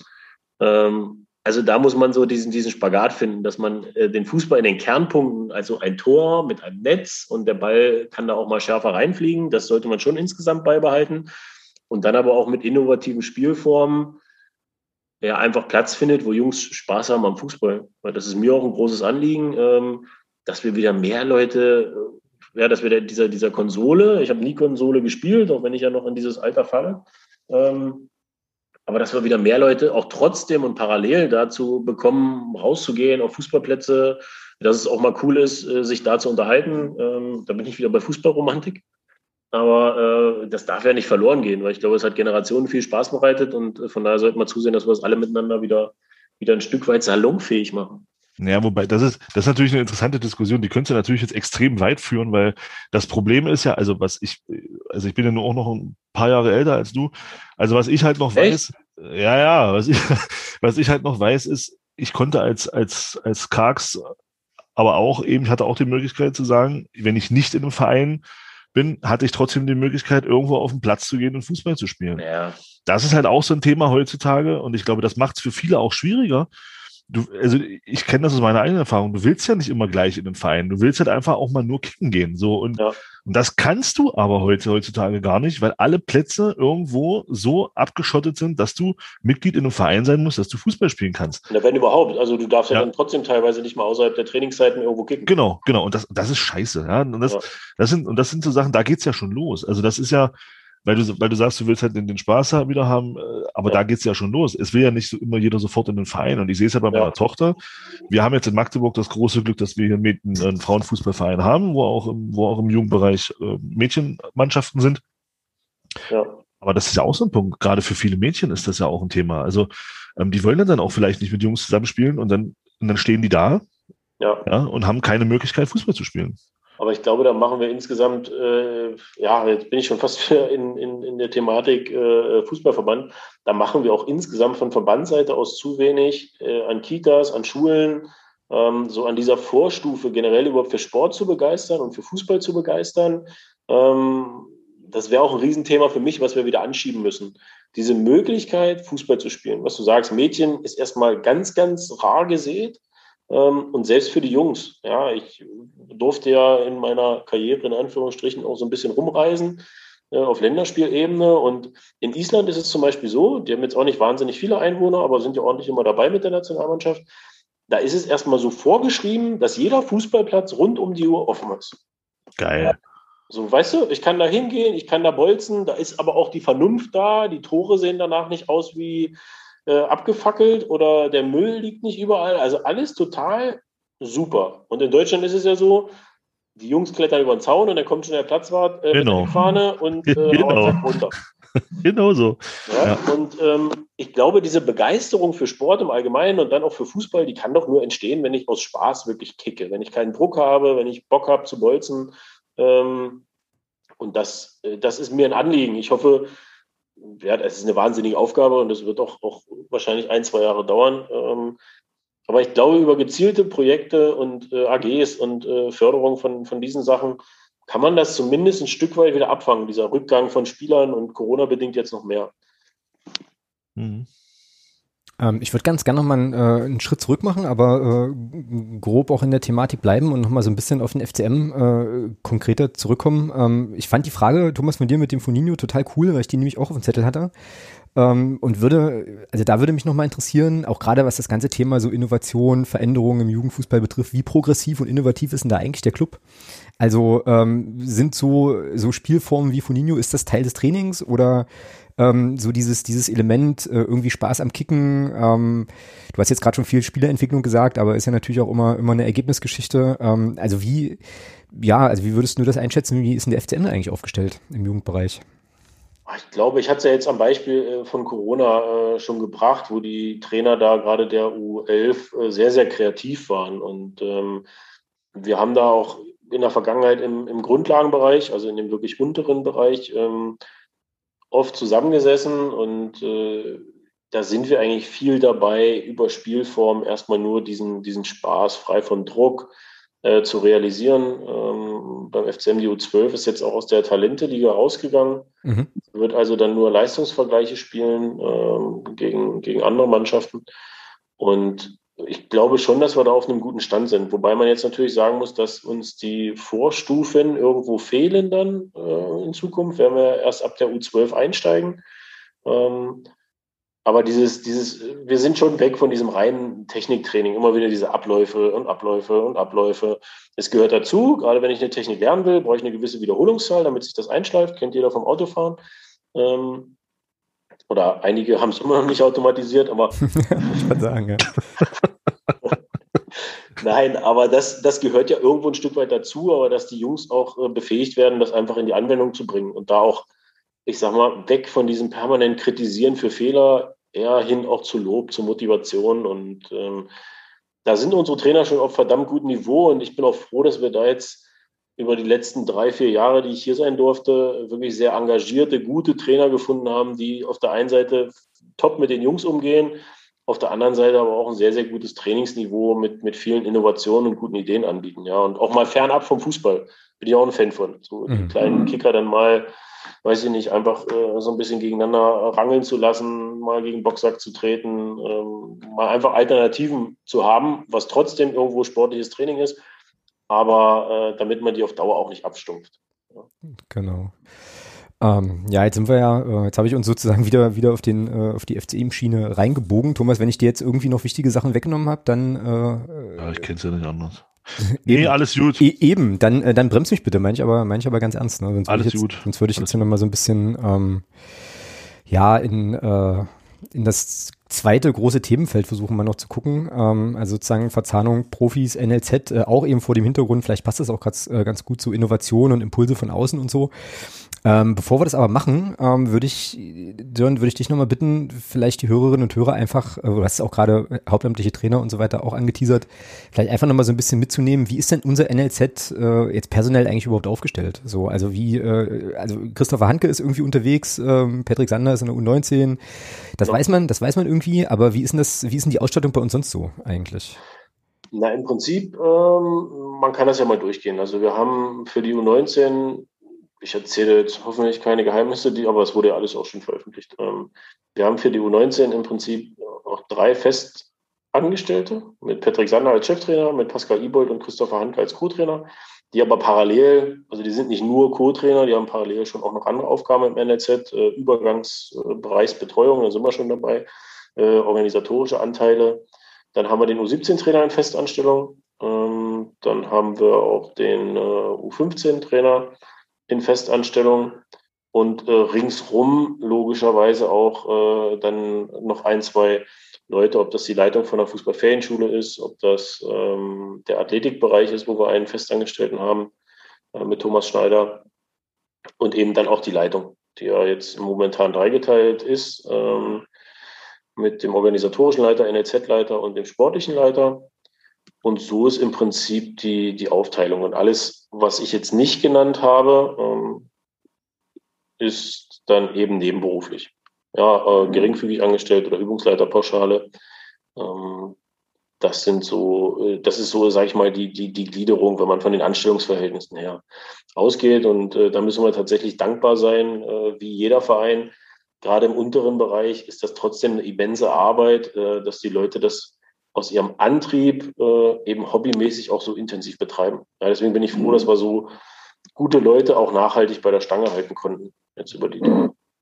Ja, völlig klar. Und jetzt ähm, kam, damit komme ich jetzt ein bisschen auf das zweite Themenfeld, jetzt kam ja äh, Anfang des Jahres mit Christian Tietz eben ein neuer Trainer, der den Ruf genießt zumindest, ähm, auch äh, ein Fable für den Nachwuchs zu haben. Ottmar Schork kam äh, Ende letzten Jahres dazu, also die sportliche Leitung hat sich da schon noch ein bisschen neu aufgestellt. Es gibt jetzt Mario Sowislo im Präsidium, der für, äh, also auch ein Auge auf den Nachwuchs haben soll. Ähm, das sind jetzt so aus meiner Fanperspektive erstmal irgendwie ein Haufen Impulse von außen, wo ich denken würde, dass die natürlich auch auf das NLZ in irgendeiner Form wirken. Also ähm, bin ich da, bin ich da völlig auf dem Holzweg oder äh, gibt es da schon äh, Austausch, Kontakt, äh, Sachen, die, die der Trainer dann, also der Cheftrainer von der ersten auch mit einbringt? Äh, also wie sieht's denn da aus? Es ist ja bei ganz, ganz vielen Vereinen ähm, oder nee, bei Trainern ist es ja ganz oft so, ich kümmere mich um Nachwuchsförderung, wenn es läuft. Mhm. Dann habe ich Zeit, dann habe ich keinen Ergebnisdruck ähm, und dann gucke ich mir den Nachwuchs an. Das ist auch in gewisser Weise, oder das muss verständlich sein, weil am Ende äh, jeder, der beruflich irgendwo tätig ist, der weiß, ich brauche meinen Job, um ein vernünftiges Auskommen zu haben und keine Sorgen zu haben. Und am Ende ist der Job eines Cheftrainers, oben Ergebnisse zu liefern. Und daran wird er gemessen und wenn er die nicht bringt, dann ist er weg. Also da klatscht dann auch keiner, zumindest äh, dann nicht von den Entscheidungsträgern, oh cool, der hat jetzt äh, sieben Spieler etabliert oben, äh, wir sind aber Tabellenletzter. Mhm, ähm, darum muss man immer so dieses Verständnis erstmal haben, was Profitrainer überhaupt bedeutet. Deswegen war es und ist es mir auch immer ein Anliegen zu sagen, die eigentlichen Impulse für Nachwuchsförderung, die müssen aus dem Verein kommen. Also da ja. muss der Verein für stehen und da muss der Verein auch Dauer für stehen. Und das muss bei Trainerverpflichtungen auch klar kommuniziert sein. Wir sind ein Verein, da gehört es dazu, dass zwei Kaderplätze durch U19-Spieler besetzt werden. Wenn man am Ende irgendwann mal einen Jahrgang hat, wo man sagt, ach du meine Güte, hier kann keiner gerade auslaufen, ähm, dann ist es ja logisch, dass man davon mal abweicht. Aber am Ende muss es klar kommuniziert sein und der Trainer muss wissen, es ist auch meine Aufgabe, dorthin zu gucken. Und äh, dafür musst du eigentlich ein Konstrukt schaffen, was ihm diese Aufgabe auch erleichtert. Sprich, du musst Co-Trainer bei der ersten haben, die auch dann klar als Aufgabe integriert haben, ich kümmere, ich habe ein Auge auf Nachwuchs, ich kümmere mich darum, auch über diesen, um diesen Übergang. Einfach die Spieler noch weiter zu betreuen, sie in ihren äh, Potenzialen auch weiter zu trainieren, sie zu begleiten, auch mal durch Phasen zu führen, wo sie vielleicht wenig spielen nicht im Kader sind und der Trainer, der Cheftrainer vielleicht auch mal nicht mit mir spricht, weil ich jetzt einfach nicht Priorität A bin in diesem Kader. Aber dafür habe ich dann Leute. Mhm. Und ähm, auch der Nachwuchs, der sowieso ein eigenes Interesse hat, immer Spieler oben anzubringen, was auch gut, äh, eine gute Reputation ist für die, für die Arbeit. Und wenn du dann noch einen Cheftrainer hast, der auch auf junge Spieler vertraut, dann wird so eine Sache komplett rund. Und ähm, ich kann nur sagen, dass äh, Christian Tietz sich sehr, sehr viele Nachwuchsspiele angeguckt hat, auch. Ähm, sicherlich dann auch wieder in der Phase, wo die Ergebnisse besser kamen, mhm. muss man sagen. Aber das hatte ich ja schon begründet. Das ist auch völlig legitim und normal. Ähm, aber kein Trainer der Welt würde einen Nachwuchsspieler, der ihm ja gute Leistungen und einen Kaderplatz garantiert, der würde den ja irgendwo außen vor lassen. Und äh, darum, darum geht es mir, dass der Club es schafft, äh, ein Konstrukt hinzubekommen, dass es dem Trainer fast unmöglich ist, an diesen Nachwuchsspielern vorbeizukommen. Einfach über gewisse Festlegungen und Quoten, aber auch immer wieder über die permanente Präsentation und immer wieder in den Kopf, weil äh, alles, was ich öfter gesehen habe, wo ich den Namen kenne, wo ich ein Gesicht zu habe, wo ich äh, eine gute Leistung mal auf Video gesehen habe und so weiter. Und wenn es nur in ganz kurzen Sequenzen ist, das schafft Vertrauen. Und ich brauche dieses Vertrauen in die Leute, damit ich mir die auch an Bord hole, weil die müssen ja meinen Job retten. Mhm. Im Endeffekt. Und das ist so, was wir aber auch in die richtige Richtung geschoben haben. Mit einem Übergangskonzept, wo noch nicht alles komplett so drin ist, wie ich es mir gewünscht hätte, aber wo schon große, große Schritte gemacht wurden ähm, in die richtige Richtung. Mhm. Ja, also geht's, ähm, also ich habe da jetzt so dreierlei rausgehört, also zweierlei rausgehört und bei einem habe ich dann nochmal eine Nachfrage. Also es geht zum einen eben um äh, also jetzt nicht nur darum, dass der Cheftrainer äh, sich ständig Jugendspiele anguckt, was natürlich hilfreich ist, aber nicht unbedingt sein muss, sondern es geht vor allem darum, ähm, quasi so eine ganzheitliche, kohärente Strategie als Verein zu haben, zu sagen, der Nachwuchs ist sozusagen ein integraler Bestandteil auch der Arbeit, ich sage das jetzt mal ein bisschen platt, äh, im Profibereich, also da eben immer mit hinzugucken und auch den Link zu haben, ähm, wie du es gerade sagtest, eben im Trainerteam der, äh, also jetzt an unserem Beispiel der Spielbetriebs GmbH, die dann eben auch äh, sozusagen den Draht in den Nachwuchs haben. Ja. Ähm, ich höre auch ein bisschen raus, dass es, äh, ich sage das jetzt mal, äh, ich versuche es jetzt mal positiv zu drehen, dass der FCM da durchaus auch noch Potenziale hat, da noch mehr zu machen. So. Ähm, ist jetzt meine Interpretation, muss auch nichts zu sagen, aber ähm, so. Und ähm, dann hast du gerade noch was gesagt, äh, so, also ich sage das jetzt mal so Übergangsmanagement, Übergangskonzept. Damit meinst du wahrscheinlich ähm, sozusagen die Integration von ähm, vielversprechenden U19-Spielern äh, in die Profis, ne? Ja, genau. Also so. was heißt, äh, da muss ich nichts zu sagen. Am Ende ist es ja jetzt kein Geheimnis, dass wir jetzt nicht in den letzten Jahren dauerhaft immer Spieler nach oben gebracht haben. Mhm. Von daher ist da ja schon mal auch ganz objektiv gesehen Potenzial nach oben. Ähm, wir hatten uns da jetzt hingesetzt, das war noch vor Corona, ähm, und haben mal ein, zwei Dinge zusammengeschrieben, wie dieser Übergang einfach besser gestaltet werden kann. Mhm. Das mündete dann auch in einem Übergangskonzept, äh, was auch wirklich dann von den Vereinsgremien so mit unterstützt wurde. Ähm, wo ich und äh, klar als auch Verantwortlicher für den Nachwuchs mir noch ein, zwei Schritte mehr gewünscht haben, aber man muss ja irgendwo dann immer Kompromisse ein, äh, habe ich mir gewünscht, dass einfach da noch mal weitergehen, aber man muss ja Kompromisse eingehen. Ähm, ja, aber ich sage, Christian Tietz hat da Bock drauf und ähm, wenn das alles vernünftig anläuft und wir die Spieler dort präsentieren, die zweifelsohne auch die Qualität haben, so in den nächsten Jahrgängen, 2002, 2003, 2004, 2005, da sind Kandidaten dabei, die können definitiv dritte Liga spielen. Mhm. Und ähm, da müssen wir es hinbekommen, jetzt eben diese Konzepte, ist immer alles schön, wenn es auf dem Papier existiert, aber dann auch greifen zu lassen und klar als Verein durchzusetzen. Und vor allen Dingen in diesem Übergangsbereich ähm, dann einen Schritt zu finden, der eben auch Spielpraxis ermöglicht äh, und auch Training auf hohem Niveau. Und da ist man ja in den letzten, in der letzten Zeit äh, hat so zwei Alternativen gehabt. Einmal die Kooperation mit Halberstadt. Äh, jetzt wurde so ein bisschen wieder das äh, Thema U23 aufgegriffen. Und ähm, ja, also man, man, nähert sich in der Gedankenwelt schon wieder dem an, dass dieser Übergang eine wichtigere Rolle spielt. Mhm. Ja, diese äh, U23-Geschichte, die habe ich natürlich auch, äh, oder haben wir, glaube ich, alle relativ aufmerksam zur Kenntnis genommen. Ähm, da kann ich mich noch gut an die Diskussion erinnern, als, als die U23 dann damals abgeschafft worden äh, ist. Mhm.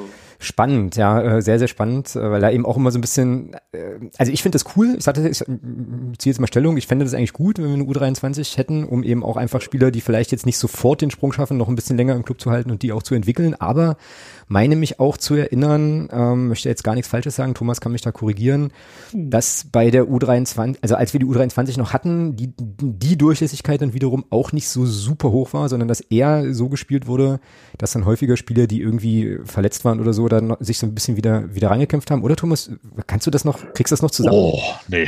nee. Ist schon länger. Ich U23-Spieler. Ich kann es für dich auch zusammenkriegen. Ist schon länger was her. Ja, dann hauen wir raus. ähm, ja, am Ende waren wir in der Oberliga damals ja sogar. Genau. Ähm, so ein Jahr min Minimum. Ein Jahr, glaube ich. Ja, genau. genau ähm, ja, und es kamen schon verdammt viele von oben runter. Und äh, so darf das dann eben nicht aussehen. Und das meine ich mit, mit klarem Konzept und mit klarem Plan. Und dann muss auch äh, der ersten bewusst sein, okay, am Wochenende, ich kann nur die Maximalzahl von XY-Spielern runterschicken. Aber es ist auch immer eine Möglichkeit, dass Langzeitverletzte wieder in Spielpraxis kommen, über mhm. ein, zwei Spiele. Aber der eigentliche Sinn ist eben Spielzeit für junge Spieler, die nach oben sollen. Und äh, das darf man dann nicht so ein bisschen konterkarieren mit, mit irgendwelchen anderen äh, Dingen. Haben wir damals auch mitbekommen. Ich glaube, bei dem einen Spiel, ich weiß gar nicht mehr, wo es war, dann waren es am Ende sieben, hier runterkamen und man muss es ja immer umrechnen. Das heißt, von, von dem eigentlichen U23-Kader fallen sieben aus der Startelf, es fallen sieben aus dem Kader. Ja, und dann ist die Motivation da auch nicht mehr ganz so gegeben. Ja, das, das ist so. Also ich, ich kann nur für mein, äh, meine Sache sprechen, dass das Oberliga-Niveau damals ähm, sehr, sehr fordernd war als äh, Jugendspieler, der hochkam. Äh, man muss jetzt halt schauen, wo die U23 dann auch starten dürfte, ob man das äh, jetzt auf dieser kurzen Zeit überhaupt hinbekommt. Ähm, ja, die Kooperation mit Halberstadt ist meiner Meinung nach vielleicht auch nicht bis so ins Letzte ausgereizt gewesen. Ähm, aber ja, ich, ich, ich empfinde diese ganzen Tendenzen, die da sind, als äh, positiv im Sinne unserer Jungs, die wir hier jetzt äh, seit Jahren haben. Und es kann nur förderlich sein, dass man sich jetzt intensiver darüber Gedanken macht, wie, mhm. wie man die Jungs da besser begleitet. Genau, ja, und äh, wie gesagt, mit Mario, äh, ganz kurz noch Thomas, äh, mit Mario Sowislo äh, jetzt als sozusagen Präsidiumsmitglied äh, ist da ja auch zumindest auf der gremienstrukturellen Ebene, ähm, ich sage das jetzt mal so, weil ich es einfach nicht wissen kann, wie es praktisch ist, aber äh, zumindest auch auf dem Papier, ähm, ja da auch ein Impuls gekommen zu, also das ist ja auch eine, also eine Message nach außen, finde ich dann immer, wenn du jemanden berufst in so ein Gremium, in so ein hohes Vereinsgremium, der dann eben auch die Aufgabe hat, dann da einen Blick drauf zu haben. Wie gesagt, ich weiß nicht, wie es gelebt wird, aber das ist ja zumindest auch schon mal ja, also passt ja eigentlich in das, was du skizziert hast, mit den Entwicklungen, die da ähm, vielleicht dann doch in eine ganz gute Richtung laufen. Ne? Genau.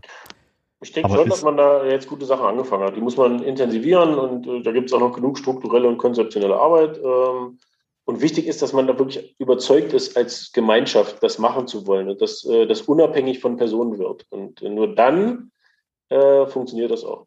Genau. So, Thomas. Machen wir, machen wir jetzt nicht, also das, was du gerade gesagt hast, Sören, dass wir vielleicht äh, erstmal anfangen sollten mit anderen Sachen, machen wir da nicht vielleicht einen Schritt zu früh mit der zweiten und sollten wir nicht eigentlich erstmal strukturell im Verein das genau anschieben, was du gerade gesagt hast. Und zwar eben genau das, dass man eben dieses Bewusstsein dafür schafft, dass man eben aus dieser Jugendmannschaft, aus diesem Jugendbereich Spieler integriert und dass man dann als nächstes den Schritt geht und sagt, jetzt gehen wir über die, jetzt machen wir den Schritt zweite Mannschaft. Das ist ja immer eine Gefahr, ne? Ganz kurz noch so, ganz kurz noch so, weil, weil du gesagt hast, dass du beim, beim Christian Tietz schon den Eindruck hast, dass, das, dass er das so macht. Er macht das jetzt so. Was ist denn, wenn Christian Tietz nicht mehr da ist? Ja, genau. Ja. Und, und, das, und deswegen wäre es ja schon wichtiger, dass diese Struktur so erstmal im Verein da ist und nicht an einem, und nicht an einem Trainer hängt. Äh, definitiv. Ähm, darüber haben wir ja dieses, dieses Konzept geschrieben. Und wenn man ein Konzept hat oder einen Plan, dann muss man ja mal aufpassen, man wird von so einem Plan ja nicht von Anfang an alles umsetzen können. Ja, also du wirst nicht von jetzt auf gleich dieses komplette Ding reinkriegen, weil dann ist es zu viel organisatorischer Aufwand und dann ist es auch nicht nachhaltig, weil dann irgendwelche Sachen nicht mehr kontrollierbar sind, auf der Strecke bleiben. Ähm, und deswegen ist es ganz richtig, was du sagst. Man muss halt schauen, wie ein idealer Zeithorizont da aussehen kann. Es geht auch eher darum, dass man dieses Übergangstraining, das wäre zum Beispiel, das ist Corona zum Opfer gefallen, muss man ganz ehrlich sein. Wir wollten das im November anfangen, dass man sagt, U19, Anschlusskader Profis, man führt das alles mal näher zusammen ähm, und hat da zumindest auch Trainingseinheiten, um auch einen guten Vergleich zu haben. Wer ist denn auf dem Niveau? Wer ist vielleicht sogar als U19-Spieler äh, ja schon auf dem Niveau eben beim Anschlusskader der Profis mithalten zu können? Dass man das eben scheibchenweise und Schritt für Schritt ähm, dann eben einführt. Darüber hinaus wäre jetzt immer noch die Option, die Kooperation mit Halberstadt äh, nochmal zu intensivieren, äh, wirklich inhaltlich dann auch zu begleiten, mit den Entscheidungsträgern äh, nochmal ins ja, ins Gespräch und in die Diskussion zu kommen, ähm, dass man sich dort auch personell so ein bisschen mit einbringt, äh, vertiefend. Aber das sind jetzt meine persönlichen Gedanken. Wie gesagt, ich, ich, ich gehe zum 30.06. quasi ja raus und äh, bin da jetzt dann auch in den ganzen Details nicht mehr zu 100 Prozent äh, involviert, was, was, auch völlig verständlich ist, das ist keine Kritik. Ähm, aber das sind so Ansätze, die ich auch sehe. Ja, man muss bei, äh, bei allen Dingen dann eben auch schauen, übrigens führt Frankreich gerade 1-0. Ja, gerade 1-0 gemacht, ja. Man muss, man muss bei allen Scha äh, Dingen schauen und so habe ich es immer gehandhabt. Ähm, wenn ich was einführe, dann mache ich das, weil ich davon überzeugt bin. Und dann muss ich es aber auch so einführen, dass es nachhaltig bleibt. Es muss für alle erstmal umsetzbar sein im ersten Step. Und dann mache ich die nächste Scheibe drauf und dann mache ich die nächste und nächste und nächste. Ähm, alles gleichzeitig machen zu wollen, wirkt immer cool und dann fängt man viel an. Aber das ebbt auch dann ganz schnell wieder ab. Ja, dann bleibt am Ende des Tages eben auch viel liegen, ja, na klar. Weil du jetzt gerade die Kooperation mit Halberstadt ansprichst, habe ich mal eine ketzerische Frage. ähm, Folgendes, äh, Halberstadt hat ja auch eine Jugendarbeit, oder? Mhm. So, ähm, und wenn wir jetzt sagen, ähm, also wenn du jetzt sagst, die Kooperation mit Halberstadt intensivieren, dann sieht die doch eigentlich so aus, dass äh, Spieler, die bei uns quasi aus, also sozusagen junge Spieler, die bei uns in den äh, in der ersten Mannschaft jetzt wenig Perspektive derzeit haben zu spielen, die werden dann an Halberstadt verliehen, eben mit der Idee, da Spielzeit zu kriegen. Ähm, dann nehmen die doch aber auch Kaderplätze, Kaderplätze weg für Halberstädter Nachwuchsspieler, oder?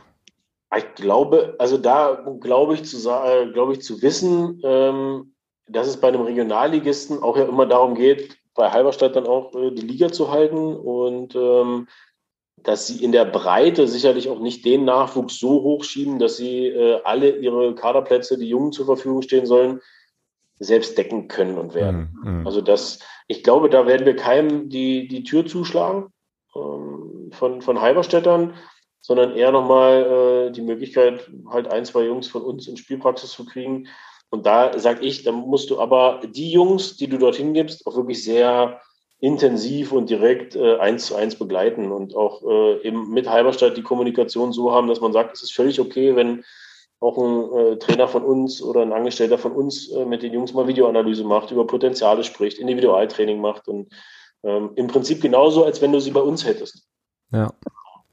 Naja, und da sind wir auch wieder ähm, bei dem Thema, was, vorhin, was wir vorhin in einem anderen Kontext schon mal hatten, äh, eben auch Kooperation und Vernetzung in der Region, ja. Also quasi auch die eigene Expertise dort ein bisschen zur Verfügung zu stellen, äh, Perspektiven ja. von dort reinzuholen, sich einfach auszutauschen und ja, dann eben, eben die Region an der Stelle auch ein bisschen zu stärken, ja. Ähm, klar. Und ich, ich, ich weiß, dass da auch offene Ohren sind. Und ja, am Ende äh, sind die beiden großen Vereine in, in Sachsen-Anhalt eben auch irgendwo Leuchttürme, die, auf die geschaut wird, ja, und denen auch zugehört wird. Und äh, wenn man da offen auf de, den Gegenüber zugeht, dann ähm, ja, findet man da schnell eine Gesprächsebene. Genau. Ähm, ich würde ja jetzt fast äh, schon gleich mal gucken wollen, wie so deine persönliche Bilanz äh, eigentlich in den letzten Jahren aussieht und äh, so über Potenziale, was, was, was beim FCM noch passieren muss. Da hast du ja das eine oder andere schon angedeutet, aber ich könnte mir vorstellen, dass Thomas noch äh, mhm. andere Themen so ein bisschen auf dem Zettel hat, nochmal wieder so ein bisschen breiter. Ich habe es ja vorhin äh, so ein bisschen künstlich auch verengt. Thomas, hau raus. Ja, also mich, also was, was auch, ich meine, wir haben ja jetzt, hast du ja gerade gesagt, Frank Frankreich führt, ähm, wir haben ja jetzt eine EM. Ähm, sind ja so, jetzt weiß man ja, im Regelfall sind ja alle zwei Jahre große Ereignisse im Fußball. Ich sag mal, auf, auf, auf Seniorenniveau gibt ja dann auch die ganzen U-Welt- äh, und Europameisterschaften. Ähm, ist es denn da eigentlich schon so, dass man sich so gewisse Trends ähm, rausguckt? Also ich sag mal so Spanien, gerade so die Phase von acht bis zwölf, mhm. ähm, diese, diese Phase mit diesem, mit diesem extrem dominanten Ballbesitz und ähm, und dann jetzt, jetzt, jetzt ist es ja mehr so dieses, dieses Ballbesitz und dann aber auch vorne dra gleich draufgehen mit, mit überverartigen Umschaltspiel etc. pp. Nimmt man sowas in die Arbeit dann eigentlich mit auf? Äh, als, als Verein selber? Kommt das vom DFB dann vielleicht auch? Gibt es da regelmäßige Auswertungen solcher Turniere? Wird das von oben eingestreut? Macht man das selber als Verein? Wie, wie läuft denn das eigentlich ab? Boah, eine meiner Lieblingsthematiken. Schön. Ähm, du hast ja gesagt, also das ist ja auch so, äh, alle zwei Jahre ist ein, ähm, ein großes Turnier und die Auswertungen finden natürlich statt. Ja, man hat das, ich weiß gar nicht bei welchem Turnier das war, auf einmal dieses Packing mit dem ersten Pass so und so viele Spieler überspielt. Das ist ja schon wieder weg. Ähm, und es ist immer ganz interessant, welche Trends dann aufkommen. So, ja, bei Spanien war es Ballbesitz, Fußball und Pässe und ähm, dann ging es äh, Frankreich, äh, eins gegen eins Spieler, super Offensivqualität und so weiter. Und man versucht, und auch vom DFB, man versucht da natürlich irgendwo Ableitungen zu finden. Und dann stelle ich mir aber immer die Frage, alle zwei Jahre ist ein Turnier. Das heißt, wenn ich mein Kind mit acht äh, mhm. irgendwo hingebe, dann ist mit acht ein Turnier, mit zehn, mit zwölf, mit 14, mit 16, mit 18. Das sind also so ein paar Turniere zwischendurch. Und immer wieder gibt es eine Auswertung und dann heißt es Passspiel, dann heißt es eins gegen eins, dann heißt es tief stehen, dann heißt es kontern, äh, ist jetzt cool. Und da stelle ich mir die Frage, wie viele unterschiedliche Ansätze macht dieser Junge durch, bis der oben irgendwo ankommt. Mhm. Und äh, ich bin echt immer ein Fan davon, sich eine eigene Spielidee und auch eine eigene Identität zu geben, so als Gesamtverein. Ja. Äh, wofür will ich stehen? Und das dann auch tatsächlich mal durchziehen, auch gegen irgendwelche Trends. Weil ich sage, ich bin davon überzeugt, dass das erfolgreich ist. Ähm, und wir bilden dafür aus, weil nur so schaffst du es ja tatsächlich, das, was mir vorschwebt, diese, dieses Bausteinprinzip irgendwo zusammenzusetzen. Ähm, ich bastle hier mit meinem Kleinen immer viel Lego. Am Ende baust du drei blaue äh, Bestandteile zusammen und auf einmal sagt ihr, nee, jetzt gelbe. Und dann gelbe und dann grüne und dann braune und dann bist du irgendwo bei so einem kunterbunten Gemisch. Und wenn man vielleicht, oder nicht vielleicht, wenn man da als Verein diesen klaren Plan hat, so sollen unsere Jungs mal im Idealfall im Profibereich ankommen, dann hast du es einfacher, auch das runterzubrechen auf die, auf die einzelnen Altersbereiche ab der U12 und auch in der Sichtung einfacher, anstatt immer wieder hin und her zu switchen in diesen, diesen Ansätzen. Dass man sich immer wieder auch orientieren muss, was kann man optimieren an, an seiner Philosophie, das ist ja richtig und vor allen Dingen auch, worauf muss ich mich dann irgendwann einstellen, was kommt vermehrt auf uns zu als Gegner. Aber ähm, ja, den eigenen Kopf bemühen und da mal sagen, wofür wollen wir stehen? Also was soll man wiederfinden, wenn man die U15 vom FCM sieht oder von einem Verein, ich kann das auch verallgemeinern, wenn man die U15 von einem Verein sieht und genauso wie bei der U19. Also was soll immer passieren? Äh, ein blödes Beispiel, ich bin froh, dass mir immer gesagt wird, wenn eure Jungs kommen, es ist erstaunlich, dass die immer guten Tag sagen und Danke und Bitte. Mhm. Das ist schon mal schön, das ist außerhalb vom Fußball. Und wenn man das jetzt auch schafft, auf den Platz zu übertragen, dann ist man unabhängig von diesen, ja, von diesen Trends. Ja.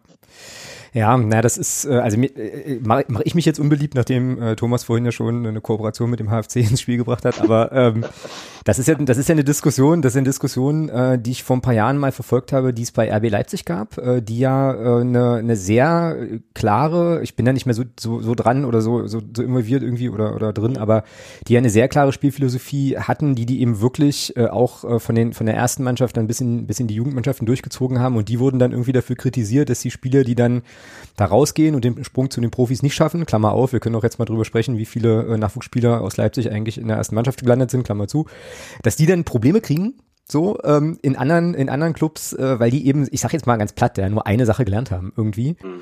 Also äh, also da muss ich sagen, das hm. ist tatsächlich sehr sehr starr. Ja. Ähm, nicht zu verwechseln mit deinem Nachnamen übrigens. Ja. ähm, nein, das, das ist sehr, sehr starr und sehr, sehr schematisch. Das, das muss man wirklich sagen. Und das ist auch in den letzten Jahren so gewesen, weil die äh, tatsächlich sagen, okay, der Fokus ist auf wirklich diesem Bestandteil des Fußballs. Und da habe ich ja die Fantasie, man kann auch in den Jahren, und das sind dann von 8 bis 18, das sind 10, man kann auch in der Breite ausbilden und darauf dann spezialisieren auf, auf die mhm. Idee, die dann ein Verein hat. Also, dass man wirklich sagt, okay, ich befähige den Jungen in der Breite auch mit einem klarzukommen, also gewisse Prinzipien und Grundsätze des, des modernen Fußballs äh, an die Hand zu geben, aber da auch dann nochmal wirklich spezieller das, wie wir das auslegen. Also das ist, das ist dann eine Frage von Gewichtung. Also nicht 100 Prozent nur in dieser Vereinsschiene denken, sondern vielleicht 40 Prozent allgemeine Ausbildung, 60 Prozent dann, äh, das ist unser Weg. Weil am Ende gebe ich dir recht, es ist dann ganz, ganz schwierig teilweise, ähm, dann nochmal diesen Switch hinzubekommen zu einem anderen Spielsystem oder zu einer anderen Anlage, ja. Mhm. ja. Also schon eher das Modell äh, La Masia bis vor bis vor, ich sag mal so, fünf Jahren äh, und, und äh, Ajax Amsterdam ist da, glaube ich, ja. ähm, sehr, sehr positiv zu nennen. Also da scheint das ja wirklich zu funktionieren. Da kommen ja immer wieder Jungs nach, also ja. Barcelona genau. nichts anderes man das sieht, wenn man das sieht, Spanien bei der EM, da spielen acht Spieler nach Startelf, die noch kein Turnier gespielt haben, drei davon von Barcelona. Das ist, ja. das ist schon wieder so krank, was da wieder an, an Talenten nachrückt und also, das, ja. boah. Und also das ist dann schon so das Modell, was dir da, was dir da so vorschwebt. Das klingt jetzt so ein bisschen so durch. Ja, definitiv. Und, und da sind wir aber auch beim Punkt, was du gesagt hast, äh, ganz viele Spieler, die noch kein Turnier gespielt haben, dann geht es um Vertrauen. Ja, äh, bleibe ich dann eher bei denen, wo ich in der zurückliegenden äh, Zeit schon mal was gesehen habe? Oder habe ich auch bei Leuten die Fantasie, wo ich es noch nicht gesehen habe, aber mir prognostisch vorstellen kann, äh, dass sie eben auch äh, zum Erfolg beitragen können. Und das ist so eine coole Kombination. Mhm. Naja, und äh, Thomas, die Beispiele, die du da gerade gebracht hast, die sind ja eigentlich wirklich wirklich perfekt, ne? Weil äh, also Ajax weiß man das eben, ne? Die äh, da eine bestimmte Philosophie zeitigen, die auch immer wieder Spieler in die erste Mannschaft integrieren, damit auch erfolgreich sind. Ne? Und die können sich halt hinstellen und können sagen, das ist Ajax Amsterdam, das ist unser Fußball. So. Ja. Und der Fußball ist es dann eben sowohl äh, bei den Profis als eben auch in der Jugend, ja, und das ist echt so eine, das ist eine Philosophiefrage, hatten wir vorhin auch schon, unabhängig eben von Personen oder so, ähm, die ich mir für ein FCM auch, äh, ich sag das jetzt mal so platt, ich einfach wünschen würde, ne, zu sagen, ja. okay, es gibt eine Identität, die der Verein hat und die Identität äh, beinhaltet ja, eben natürlich auch äh, die Jugendarbeit und das, was wir wollen, das, was wir sind, äh, mit, mit Stolz, mit Inbrunst, ne, das blau-weiße Emblem, was eben nicht nur bestimmte Werte, Traditionen beinhaltet, sondern eben auch eine Spielidee, eine Philosophie, das machen wir jetzt. So, und wenn das eben mal ein, zwei, drei Jahre nicht erfolgreich ist, ja, dann ist es eben so. Aber auf lange, also auf Sicht ist das eben das, was sozusagen verfängt, was nachhaltig ist, wofür wir bekannt sind, womit wir auch, ich sag jetzt mal so ein bisschen, ähm, so ein bisschen, äh, naja, was wir verkaufen können, ne, wo wir Leute mit äh, mitziehen. Und das wäre eigentlich eine, eine richtig, eine richtig, richtig coole Nummer, wo du dann vielleicht auch mal sagst, ey, dann kommen eben vielleicht mal nicht nur äh, ein paar Hanseln zu einem U19-Spiel so, sondern ist eben vielleicht auch da mal voll so. Ähm, irgendwie so, also das wäre schon, das wäre schon eigentlich irgendwie eine gute Ja, und das, ja. das ist ja ähnlich, äh, ein ähnlicher Punkt, wo man sagen muss, das muss halt personenunabhängig sein. Das ist nicht, ja, genau. ich habe es auch oft genug erlebt, dann kommt ein anderer Cheftrainer, dann will der Fußball spielen, der nächste will verteidigen, äh, der dritte will kontern, der vierte kommt nur über Standards und, und, und, und, und. Es gibt ja da diverse Ansätze. Und ähm, deswegen ist, ja, das ist jetzt wieder weg von der Fußballromantik. Am Ende geht es halt um, um aus der Wirtschaft mal zu sprechen, bei einer Trainerbesetzung ist eine Personalentscheidung. Und da muss ich gucken, wer passt denn zu meinem, nee, jetzt kann ich Verein sagen, muss ich nicht Unternehmen sagen, aber wer passt denn zu meinem Verein? Und wer passt am besten zu meinem Verein? Egal, wie viel Erfolge der vorher hatte, wie alt er ist, ähm, sondern wer passt am besten eben zu genau dem, was ich möchte. Und da kann ich doch fünf Leute äh, mir angucken und dann nehme ich den, der am geeignetsten ist. Und nicht, ähm, und das ist jetzt gar nicht auf den FCM an sich bezogen. Ist äh, viele, viele Vereine, die gucken ja, welche Trainer sind denn frei? Ah ja, Mensch, der hat, der kennt die dritte Liga schon und äh, der ist auch schon mal aufgestiegen, aber vielleicht mit einem ganz anderen Verein, mit, also logischerweise mit einem ganz anderen Verein, aber unter ganz anderen Voraussetzungen, mit einer ganz anderen Philosophie, mit einem ganz anderen Konzept ist der aufgestiegen oder war der erfolgreich in der dritten Liga? Und dann gibt es vielleicht welche, die haben äh, bisher eher weniger oder sind so namenlos in Anführungsstrichen, verkörpern aber eins zu eins das, was man haben will. Mhm. Und dann muss ich doch die Entscheidung, ist, ist ja dann eigentlich gar keine Frage. Dann, dann nehme ich doch. Aber da, aber das ist ja auch ganz spannend. Also da, da kann man ja sogar wieder einen Schritt weitergehen. Also ähm, er ist ja nun nicht mehr Trainer in Bremen, aber äh, ich kann mich da noch an ein Interview mit Florian Kohfeldt erinnern. Das, vor zwei Jahren war das, glaube ich, da ging es um das Thema Spielerleihen. Und das hat in Bremen damals so ein bisschen, so ein bisschen, ja, die haben das halt auch so ein bisschen forciert, dass sie viele Spieler verliehen haben. Und er hatte auch was ganz Interessantes gesagt, ähm, auf die Frage, warum denn ähm, der SV Werder Bremen so viele Spieler in die dritte Liga verleiht und nicht in die zweite Liga. Er hat gesagt, es ist doch egal, in welcher Liga die spielen. Die müssen doch zu dem Spielsystem, was ich spielen will, ja. Da müssen die hinpassen und zu so einem Verein gebe ich die hin. Und da komme ich jetzt wieder auf das Thema Halberstadt. Ja. Ist es denn so sinnvoll, mit Halberstadt eine Kooperation zu haben oder ist es nicht, nicht eher sinnvoller zu gucken, wenn ich schon in die Regionalliga verleihe, wer passt denn zu dem, was ich spielen will? Und da bezweifle ich ganz ehrlich, dass das, dass das gerne mal eine Halberstadt ist. Mhm. Ja, das, genau, genau das meine ich mit inhaltlicher Auseinandersetzung. Also darüber muss man diskutieren, was man möchte. Also welchen Anspruch man dann auch hat äh, an eben diese, diese Ausleihe oder diesen Übergangsbereich. Einfach zu sagen, okay, unser Ansatz von Fußball ist so und wie ist euer Ansatz? Also kriegt man das irgendwie übereinander oder kriegt man das vielleicht auch nur für ein, zwei Positionen auseinander? Wo ich sage, okay, äh, ihr denkt in der Viererkette genauso wie wir, Innenverteidiger genau. macht total Sinn, euch zu geben. Ähm, perspektivisch ein Außenspieler vielleicht nicht, weil ihr mehr kontert, wir wollen Ballbesitzfußball spielen. Ähm, genau das meine ich mit, mit dieser inhaltlichen Auseinandersetzung, dass man eben schaut, wo macht das Sinn. Ja.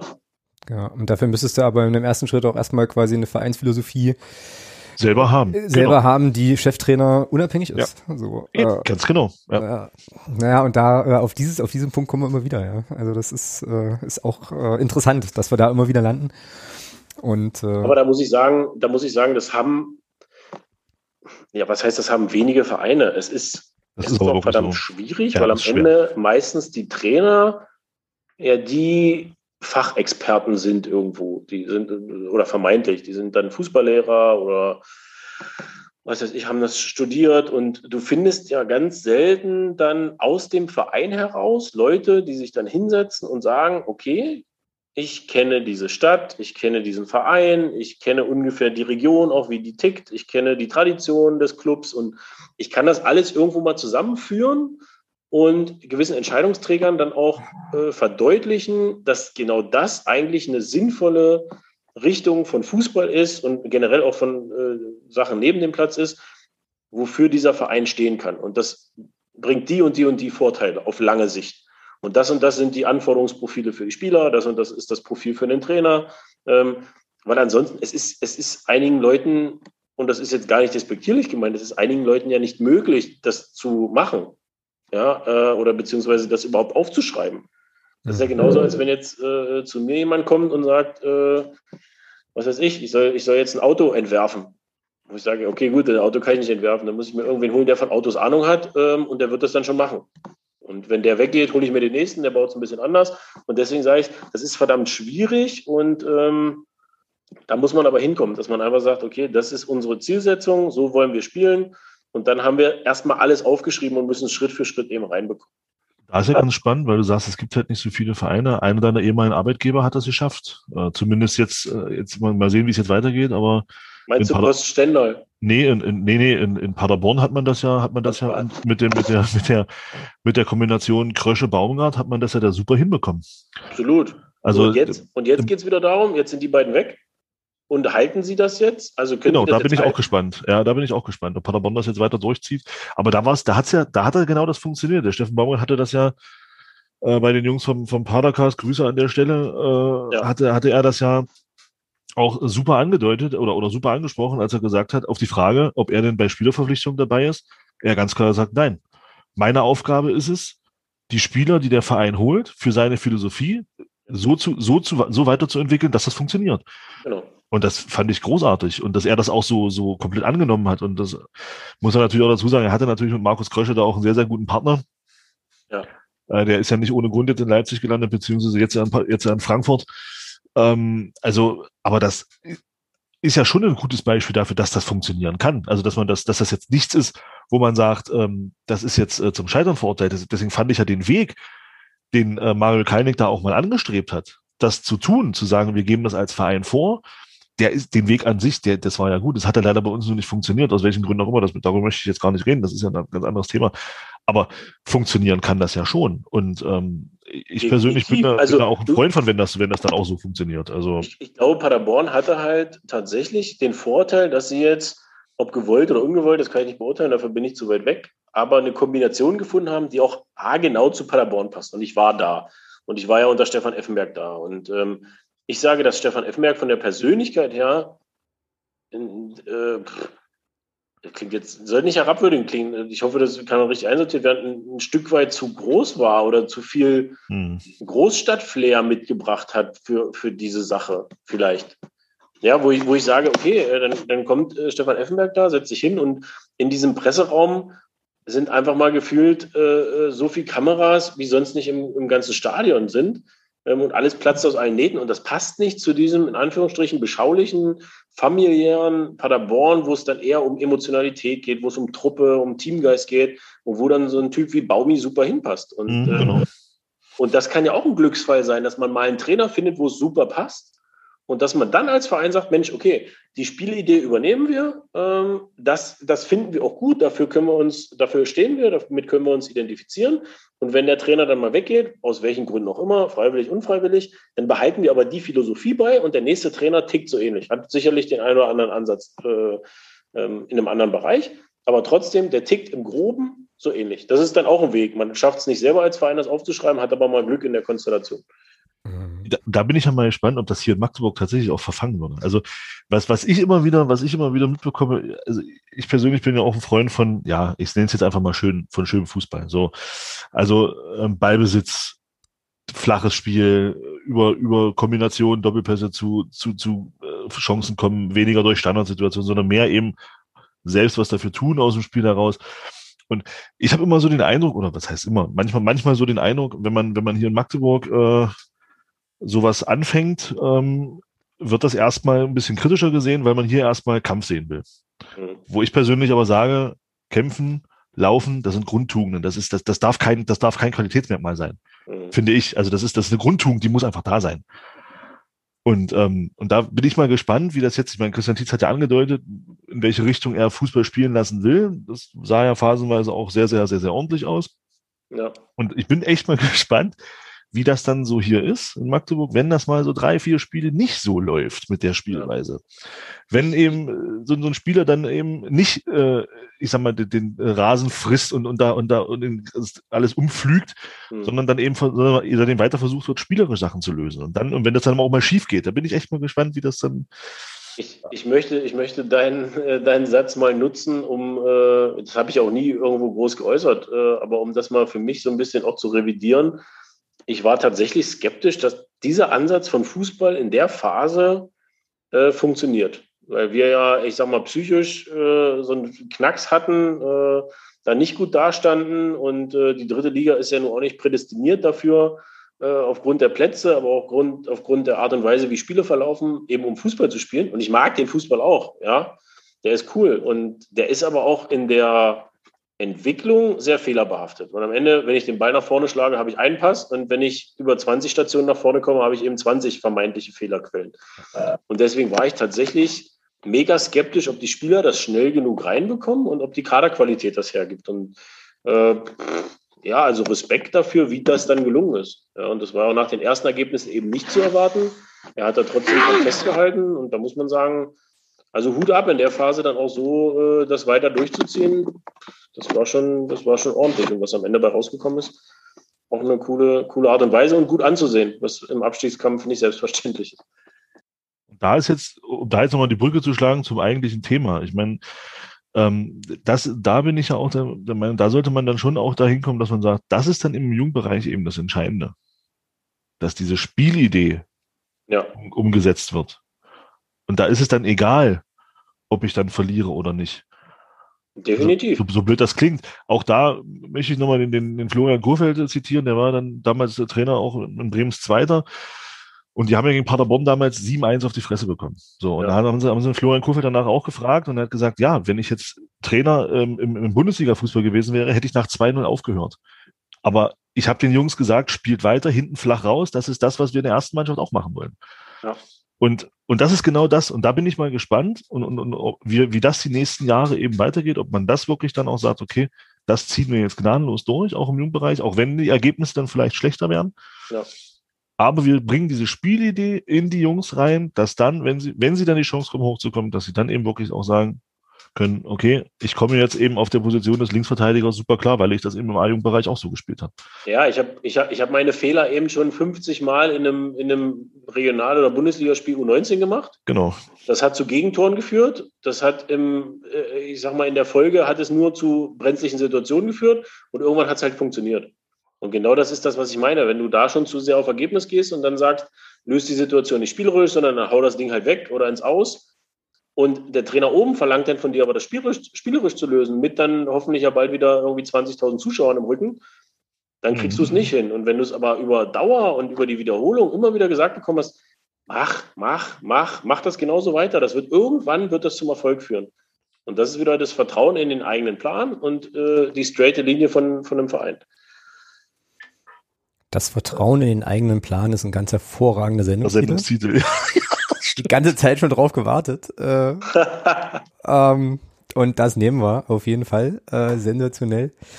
Ähm, ja, ich finde das jetzt eigentlich ein ganz guter Punkt, äh, um äh, die große, äh, das große Rad mal so ein bisschen anzuhalten und dann jetzt nochmal so ein bisschen, äh, vielleicht so ein bisschen zurückzugucken. Ähm, auch vielleicht nochmal so ein bisschen persönlich. Äh, du warst jetzt einige Jahre hier und ähm, ich glaube, was jetzt deutlich geworden ist, äh, jetzt nicht nur nicht nur heute, sondern auch beim letzten Mal, als du äh, ja schon mal hier bei uns zu Gast warst, ist, dass du diese, dass du deinen Job da halt wirklich mit Herzblut machst und da dir viele, viele Gedanken machst äh, und so weiter.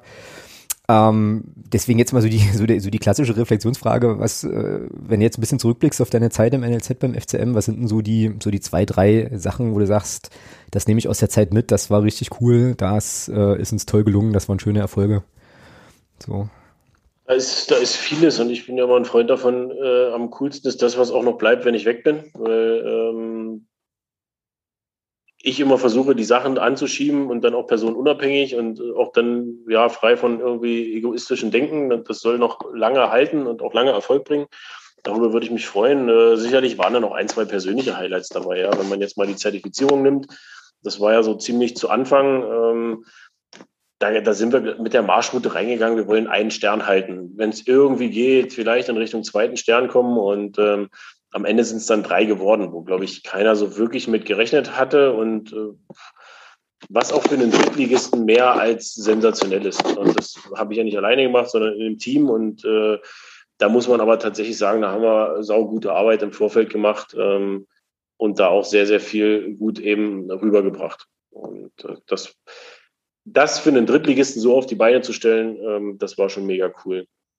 Ansonsten äh, sicherlich, das war dann auch so zeitgleich, dass die U19 in die Bundesliga aufgestiegen ist. Das will ich gar nicht so nachhaltig dann äh, sehen. Da habe ich ja meine Meinung schon zu gesagt zu der Liga-Zugehörigkeit. Äh, Aber das war, glaube ich, emotional eine coole Sache. Da in Zehlendorf, als die Jungs aufgestiegen sind, wo ich mit dabei war, ähm, dass wir da ja die, diese Emotionen einfach zu sehen bei, bei jungen Menschen oder bei Nachwuchsfußballern, das war cool.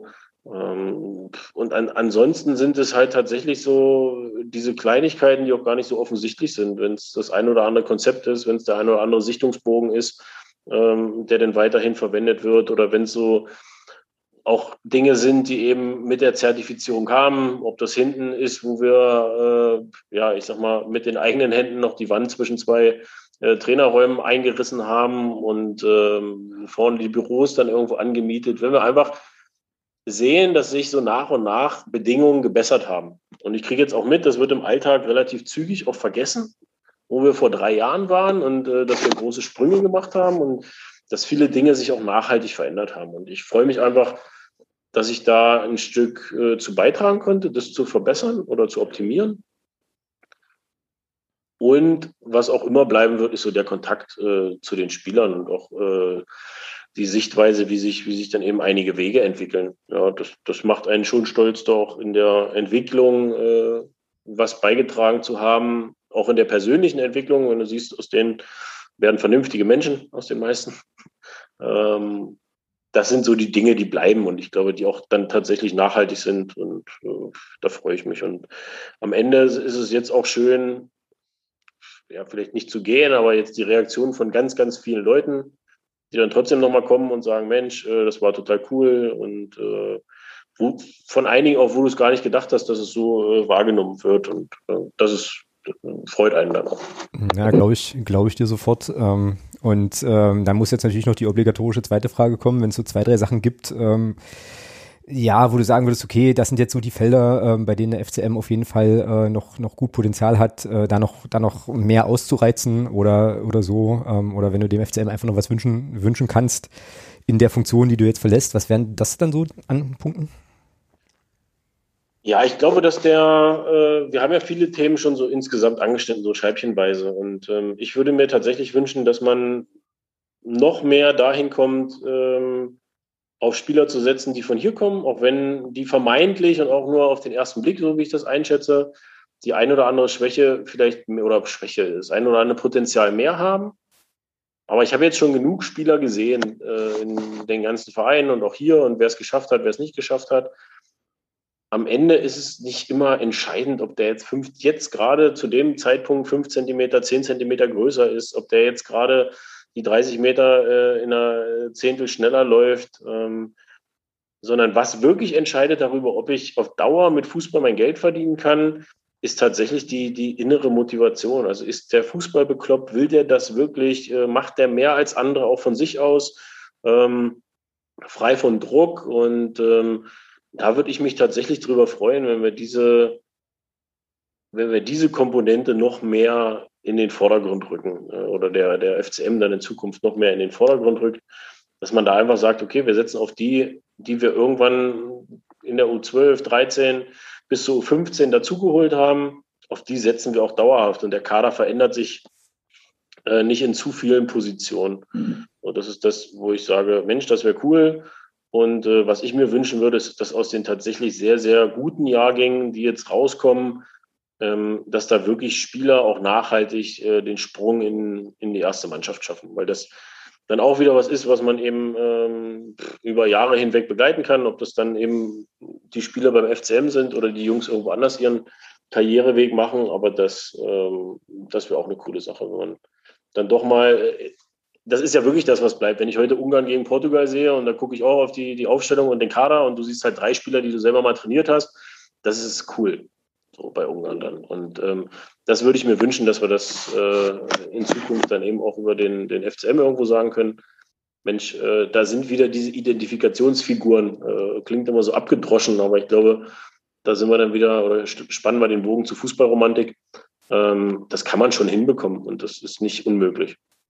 Ja, ist eigentlich ein, äh, ein super Schlusswort und ich glaube, damit sprichst du auch vielen, vielen, vielen FCM-Fans halt absolut aus der Seele. Ähm, das wünschen wir uns wirklich alle und äh, ja, ich, das ist ja auch so ein bisschen, so ein bisschen das, wo man letzten Endes äh, auch die Nachwuchsarbeit des FCM auch, nicht nur, aber natürlich auch ein Stück weit, ein Stück weit dran messen kann. Ähm, absolut. Ja, Thomas, hast du noch einen, noch einen Punkt, noch ein Statement, noch irgendwie einen Gedanken? zu unserem kleinen, zu unserer kleinen aus dem Urlaubs äh, sehr reichhaltigen Sonderfolge. Also außer ein großes Dankeschön an Sören, dass das jetzt so funktioniert hat. Äh, dass er sich jetzt hier die Zeit genommen hat, das nochmal zu tun. Äh, habe ich jetzt eigentlich groß gar nicht mehr viel. Man hat ja eigentlich alles und vieles äh, sehr, sehr gut erzählt. Von daher bin ich eigentlich zufrieden. Sehr gut, sehr gut. Äh, ja, also ich schließe mich da sehr gern an. Ähm, Sören, vielen, vielen, vielen Dank für deine, für deine Zeit, für die Einblicke nochmal, äh, auch für die Perspektiven, auch so ein bisschen über den, über den FCM-Tellerrand hinaus zu schauen. Ähm, Thomas hat ja gerade schon gesagt, ich fand es auch, äh, fand's auch super interessant, super reichhaltig. Ich hoffe, dass die Hörerinnen und Hörer das das ähnlich sehen und dann äh, bleibt uns zumindest in diesem Format, äh, ich denke, wir werden ja trotzdem äh, auch darüber hinaus noch in Verbindung bleiben, ähm, bleibt uns auf jeden Fall dir nochmal ein großes Dankeschön zu sagen, auch für deine Zeit beim FCM, für die Dinge, die, äh, die du mit den äh, Leuten, mit denen du zusammengearbeitet hast, hier auch erreicht hast. Ne? Also da sind eben wirklich viele Sachen dabei, ähm, die wichtig waren, die gut waren, ähm, die eben tatsächlich auch bleiben werden. Also dafür erstmal ein riesengroßes Dankeschön und ähm, ja, für alles das, was die, dann die Zukunft bringt, ab 1.7. einfach, ja, alles Gute. Ja? Auch, ja. Ähm, ja, vielen, vielen Dank. Ähm, hat auch Spaß gemacht, mit euch zu quatschen. Ähm, die Zeit ist auch schneller vergangen, als sie auf der Uhr äh, aussieht. Und ähm, ja, es bleibt auch bloß, äh, mich, mich zu bedanken für die, die angenehme Zeit und auch für das, was in den zurückliegenden Jahren eben geschaffen wurde. Ich bin auch nicht aus der Welt, ich bleibe ja hier, das habe ich ähm, ja auch schon jetzt mehrfach gesagt. Also es ist jetzt nicht so, dass mich irgendein anderes Angebot irgendwo hinzieht. Ähm, ich werde dann einfach bodenständig hier in dieser Region bleiben, äh, trotzdem versuchen, den Fußball irgendwo auch erhalten zu bleiben, wenn dann ähm, die Leute auch im Fußballverband möchten. Äh, das ist ja nun mal eine Wahl. Und dann wird man auch wieder viele Schnittmengen einfach haben. Das ist mir auch wichtig, äh, dass einfach diese Kompetenzen oder diese Qualifikationen und Erfahrungen, die ich machen durfte, dass man die auch weiter irgendwo in den Fußball einbringen kann, weil sonst wäre es verschenkt. Und dafür ist mir auch Fußball und äh, generell Menschen äh, sind mir dafür zu wichtig, als dass man das dann irgendwo so brach liegen lässt. In diesem Sinne einfach mal Danke. Jo. Wunderbar, dann äh, ja, sind wir für heute tatsächlich äh, durch und äh, Thomas und ich tauchen jetzt wieder in die Podcast-Pausen, äh, Sommerurlaubs, äh, Sommerpausen-Modus-Geschichte ab.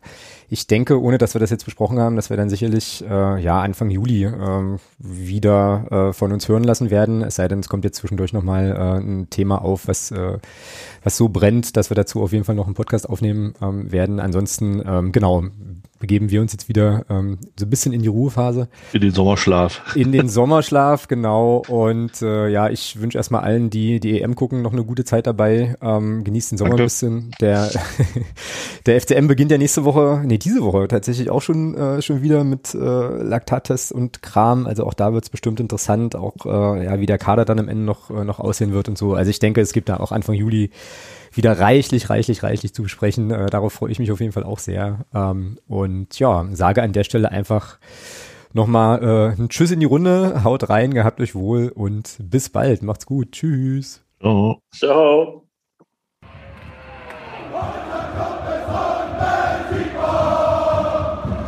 Niemand kann uns aufhalten. Die ganze Welt.